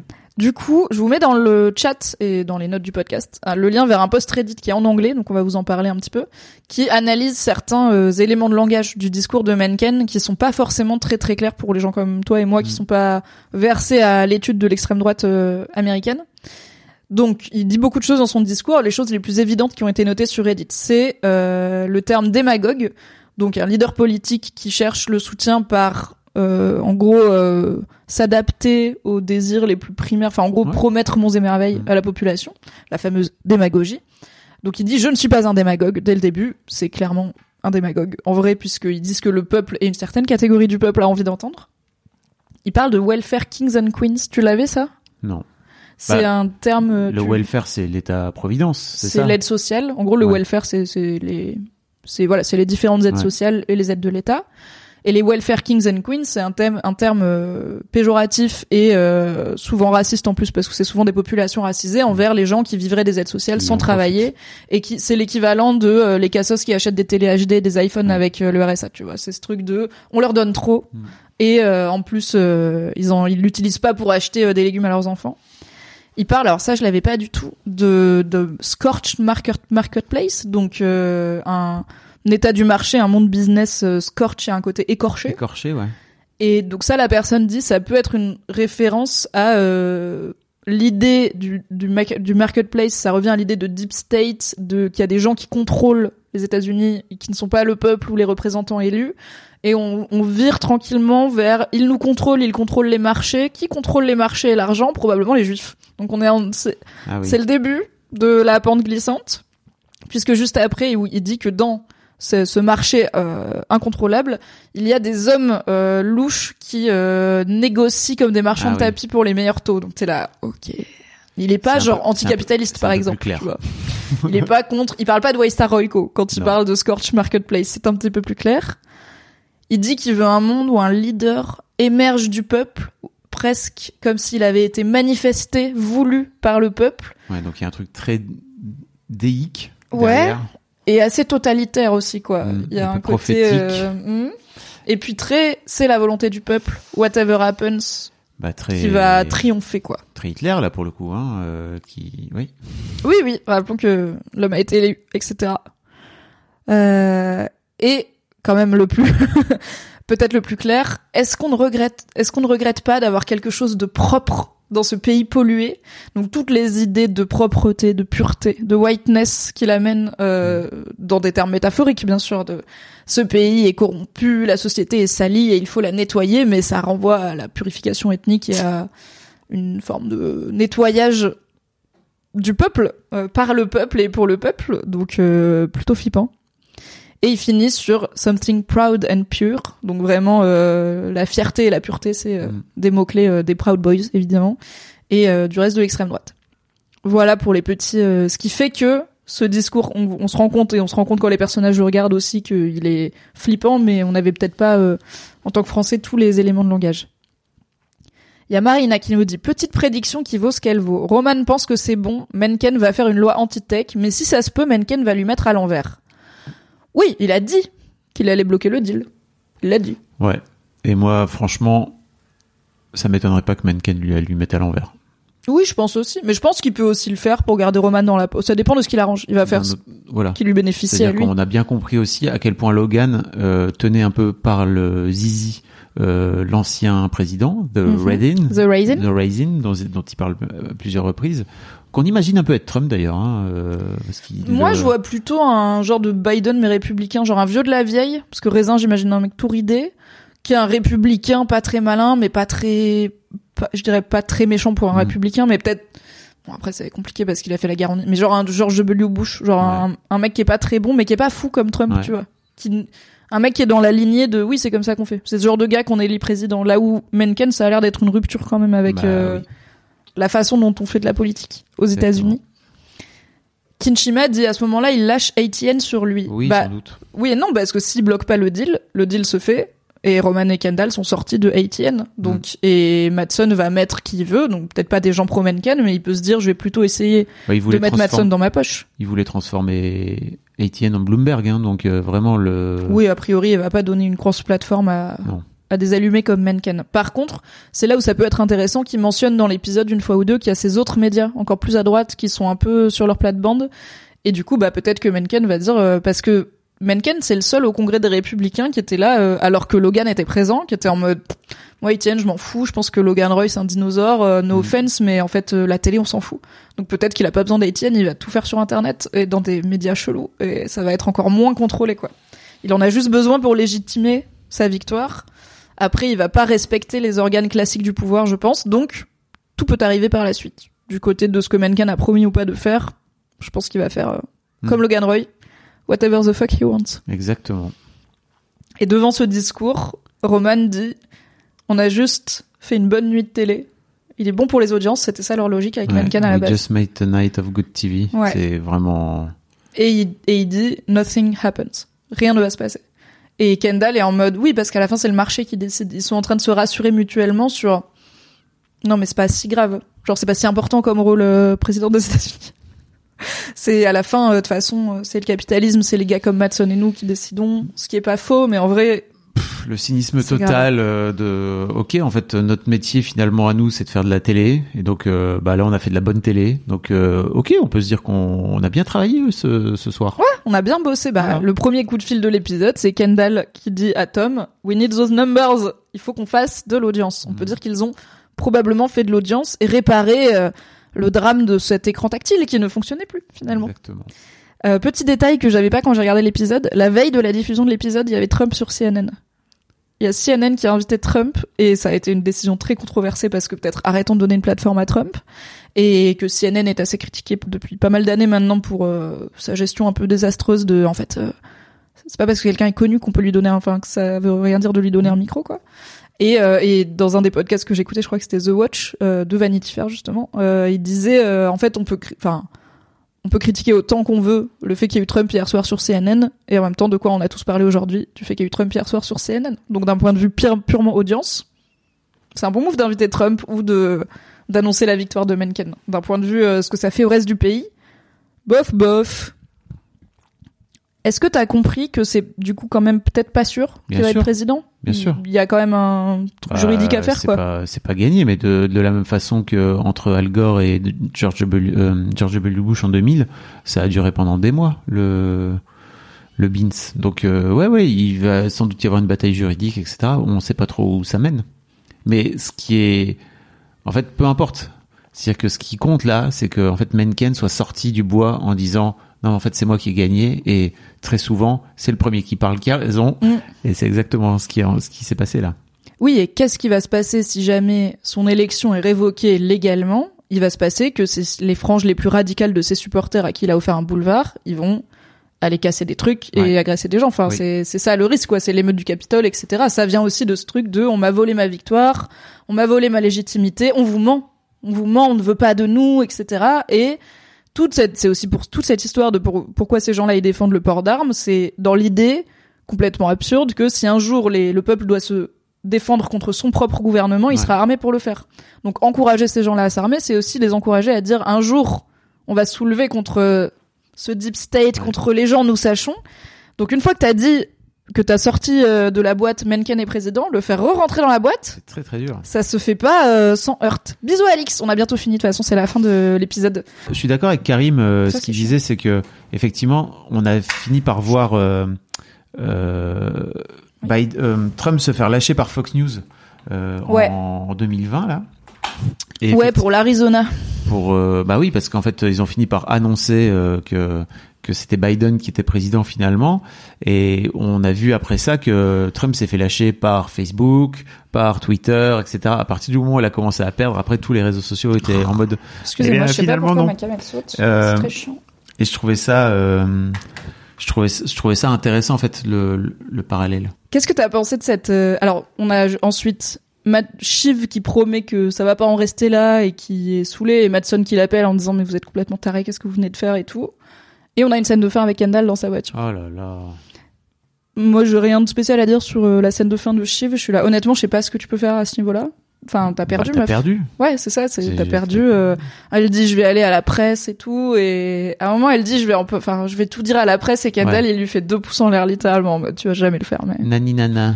ouais, pff, ils sont tous désagréables. Et Ken du coup, il est dans sa voiture, il est, il voudrait parler à ses enfants mais ils dorment. Et qu'est-ce que t'as pensé de cette scène de fin très loganesque que j'ai trouvé avec Hmm. Kendall euh, Bah, il parle et à son chauffeur? Il parle à son chauffeur comme euh, on avait Logan qui parle à Colin quelques épisodes euh, plus tôt dans la série où c'est son meilleur ami quoi. Et en fait, ce qui est terrible, c'est que Ah, c'est son seul ami surtout. Où est Stewie? Ouais, le petit verre de le petit verre de whisky avec Stewie là après avoir fait élire un nazi alors que Stewie est racisé et que peut-être il est pas d'accord avec cette décision? Bah ouais. Et on comprend que en plus le, je, si je me trompe pas, il est racisé aussi son son chauffeur. Je sais pas, je sais quoi pas à quoi il ressemble. Finlay, un truc comme ça. Non non non, dit. pas Finlay. Hop. Si je fais Kendall Driver, ça suffit pas. Hein. Non, je crois pas. Ficrette. Crête. Donc tu vois. Non, il est blanc. Ah. On a. Attendez, je vais vous. Non, je vais pas vous montrer, ça va être chiant, mais je vous mets un lien. On a, euh, on a un petit screen de lui. Il est pas, il est pas racisé pour le coup. Dans ma tête, fille crête, tu vois, il y avait un côté, ok, c'est peut-être un Indien ou un truc comme Ah ça, yes, tu vois. ok. Je crois que c'est son nom de famille. C'est plutôt un truc euh, Ah. un peu poche british d'appeler le personnel par son nom de famille, tu vois. Ok, bon. Alors, my bad, tu vois, parce que dans ma tête, c'était vraiment, ok, mec, non seulement t'es en train de t'adresser à lui et de. Ah, ça aurait été pire. Bah, dans ma tête. Ouais, mais c'est possible. Ça. Oui, genre, euh, ok, euh, t'as un chauffeur arabe et t'es là. Oh là là, dis donc, euh, Dis donc, quelle hein. histoire l'élection d'un néo-nazi. Quelle journée Ouais, Very Logan, cette scène de fin avec cette réflexion de. Il Hmm. y a des gens qui savent vraiment juste pas faire des deals. J'étais là, ça va, mec. Enfin, Jude. il se prend vraiment pas pour de la merde. Hein. Oui. Et globalement, il est nul en plus, donc. Oui. C'est la fin de cet épisode où l'Amérique a finalement décidé peu de choses, mais où Kendall et Roman Roy ont décidé beaucoup de choses tout seuls de leur côté. L'épisode prochain, c'est les funérailles, a priori, parce que c'est le Bah, lendemain. ils Ils, se disent, euh, ils on se voit demain au, à Voilà. l'enterrement, à Rava. Et du coup, l'épisode 10, on sait pas encore exactement de quoi il sera fait en termes de c'est quoi le contexte. On verra, euh, mais l'épisode prochain, c'est l'enterrement et le discours de Roman, du coup, Bah, on va voir. qui va être bien high sur sa victoire d'avoir fait gagner un néo-nazi. Donc, je pense que ça va être un moment de vie euh, intéressant. Ouais. Qu'est-ce que tu vois dans la suite, dans la fin, toi? On est, on est tout proche là? Bah écoute, euh, pour moi, euh, en fait, Logan, euh, tu vois justement, Logan, j'allais dire, Kendall, il a vraiment la voix royale pour se loganiser à fond la caisse là sur les deux derniers épisodes et je sais plus, j'ai entendu un podcast qui disait, euh, ok, en fait, c'est c'est vraiment l'histoire de Richard III. L'histoire de l'histoire de Kendall, c'est euh, en gros le mec finit par tuer tout le monde pour finir par être le seul roi tout seul dans son royaume et il est content. Oui. Euh, et Régner sur des cendres. c'est très possible que bah, Ken fasse exactement ça, c'est-à-dire que juste ils finissent par buter ses deux, franges, ses deux frères et sœurs pour régner tout seul et finir par maybe finir comme Logan, c'est-à-dire euh, tout seul avec seul, des enfants qui le détestent. À parler à son chauffeur parce qu'il y a personne Voilà. d'autre qui l'écoute. Marcia sera-t-elle au funérailles J'y compte bien et je pense que oui parce que Oui. Connor a évoqué qu'elle est très impliquée dedans. J'ai une inconnue sur Caroline, la mère des enfants. J'espère qu'elle y sera parce que déjà parce que j'ai envie de voir une scène entre Marcia et elle. Je crois qu'on les a, elles se sont jamais Mm. croisées dans la série et c'est un peu mon rêve, j'avoue. et aussi parce que Shiv elle est enceinte et il y a tout ce truc avec sa mère et tout, c'est compliqué. Et aussi parce que l'actrice est super. Elle est dans Silo d'ailleurs en ce moment. J'ai l'impression, j'ai l'impression que Roman y meurt à la fin. Dans les théories un peu wild de Mimi, je pense que j'en ai déjà parlé, mais il arrête pas de répéter. Il y a rien qui compte. Papa est dead. Je suis Ouais, ouais, mort. C'est mort pour moi. Là, il de, on, on perd, on a perdu avec cet épisode toute la sympathie qu'on pouvait avoir pour lui parce Mhm. qu'il est complètement néo-nazi. Et, quand tu le vois mourir, alors? Tu crois qu'il non, il se suicide pas parce que là, il est pas suicidaire en fait. Il est plutôt au contraire, il est vachement dans l'action. Oui, il est dans l'action. Sauf, sauf si Menken le trahit. C'est-à-dire que pour moi, Bah, il, peut, il peut y avoir ouais. aussi ce truc Et de. Kendall, il va le trahir. Il sait pas encore que Kendall l'a lui fait à l'envers, tu vois. Peut-être que le jour où Kendall il lui dit en fait je suis CEO tout seul et je t'ai sorti du truc, Roman il fait bon allez c'est ciao et peut-être qu'à la fin du coup euh, c'est Roman et pas. Enfin ça fait trois saisons Oui. qu'on est là. Est-ce que Kendall va se suicider Il y a différents moments où on était en mode Hmm. et moi je trouve pour Roman, mais encore une fois c'est parce qu'il est tellement tout seul. Il y a Karim dans le chat qui dit sa partie humaine est déjà morte. Oui, bah en vrai, euh, Et là, on le découvre en fait. ouais, c'est je suis là. Ouais, bah, c'est peut-être plus tragique qu'il meurt pas, tu vois, et qu'il reste juste une coquille vide de seum et de haine euh, à errer avec tout le pouvoir qu'il a dans ce monde, tu vois. Peut-être que c'est aussi euh, Succession, c'est pas une série qui qui fait des fins toujours très propres. Mm. Parfois, la fin, c'est et ils ont continué à faire ça. Et c'était horrible tout le long. Ouais. Mais j'ai cette idée de ouais, il va. Moi, j'ai l'impression qu'il va mourir. Voilà, c'était ma ma prédiction euh, post euh, élection. Souvenons-nous que Mimi a eu pas mal raison. Ouais, Puis- mais pas mal tort aussi. Toi, Non. tu te souviens de quand si en vrai Soraya, elle a rattrapé oui. mon podcast là a- et elle était en mode- Alors t'as une pote à toi qui a rattrapé le podcast avec des épisodes de retard ouais. et qui effectivement, alors poste quelques trucs de, t'es à côté de la plaque, mais t'avais quand même fin de l'épisode 2, J'avais que dit Logan, aucune idée d'où ça m'était sorti, mais on avait prédit la mort de Logan, oui, tout à fait. Ah d'ailleurs là-dessus, On a euh, déjà fait notre prédeuil du côté humain de Roman. Merci, Mr. Malik. I've got the bad grief guy.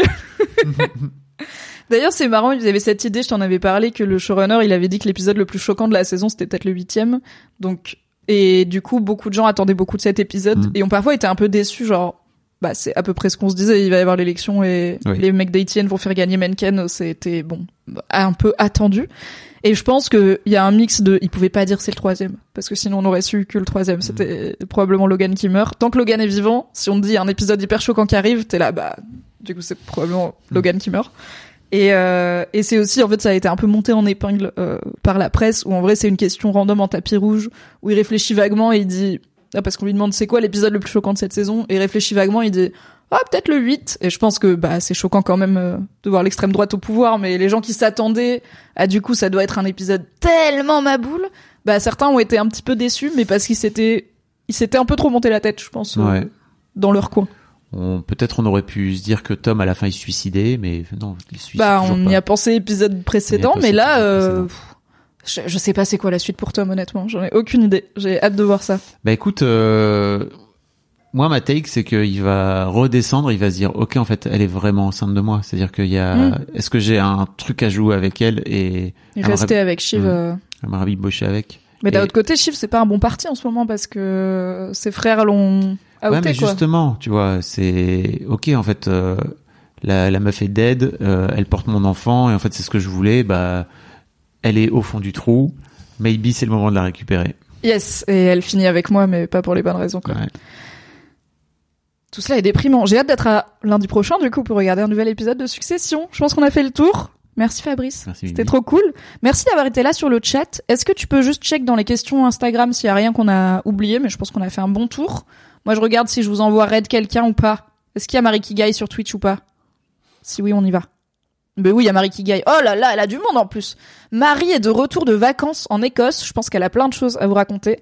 Donc je vous envoie bien évidemment Red Marie et on vous donne rendez-vous mercredi de la semaine pro, donc pas demain celui d'après, pour BFF en live d'ailleurs le soir. Il y a Peut-on espérer que Greg est un cas de conscience et aille vers une rédemption? Non. non. MDR. Il y a Grosso Merdo qui dit merci pour ce débrief. Le prochain débrief, je, je fais un jeu à boire quand vous dites machin est nul et deux shots si c'est Fab qui dit Chiv est nul. Ouais, ça risque de revenir. Ils sont tous nuls. Écoutez, on verra la semaine prochaine qui est le plus nul de cette semaine. Merci Fabrice. Abonnez-vous au podcast de Fabrice, ils sont super. On vous parle de cinéma un dimanche sur deux dans le Oui. Film Club. Donc si vous aimez nous écouter ensemble, en plus de nous écouter séparément, ça se passe là-bas.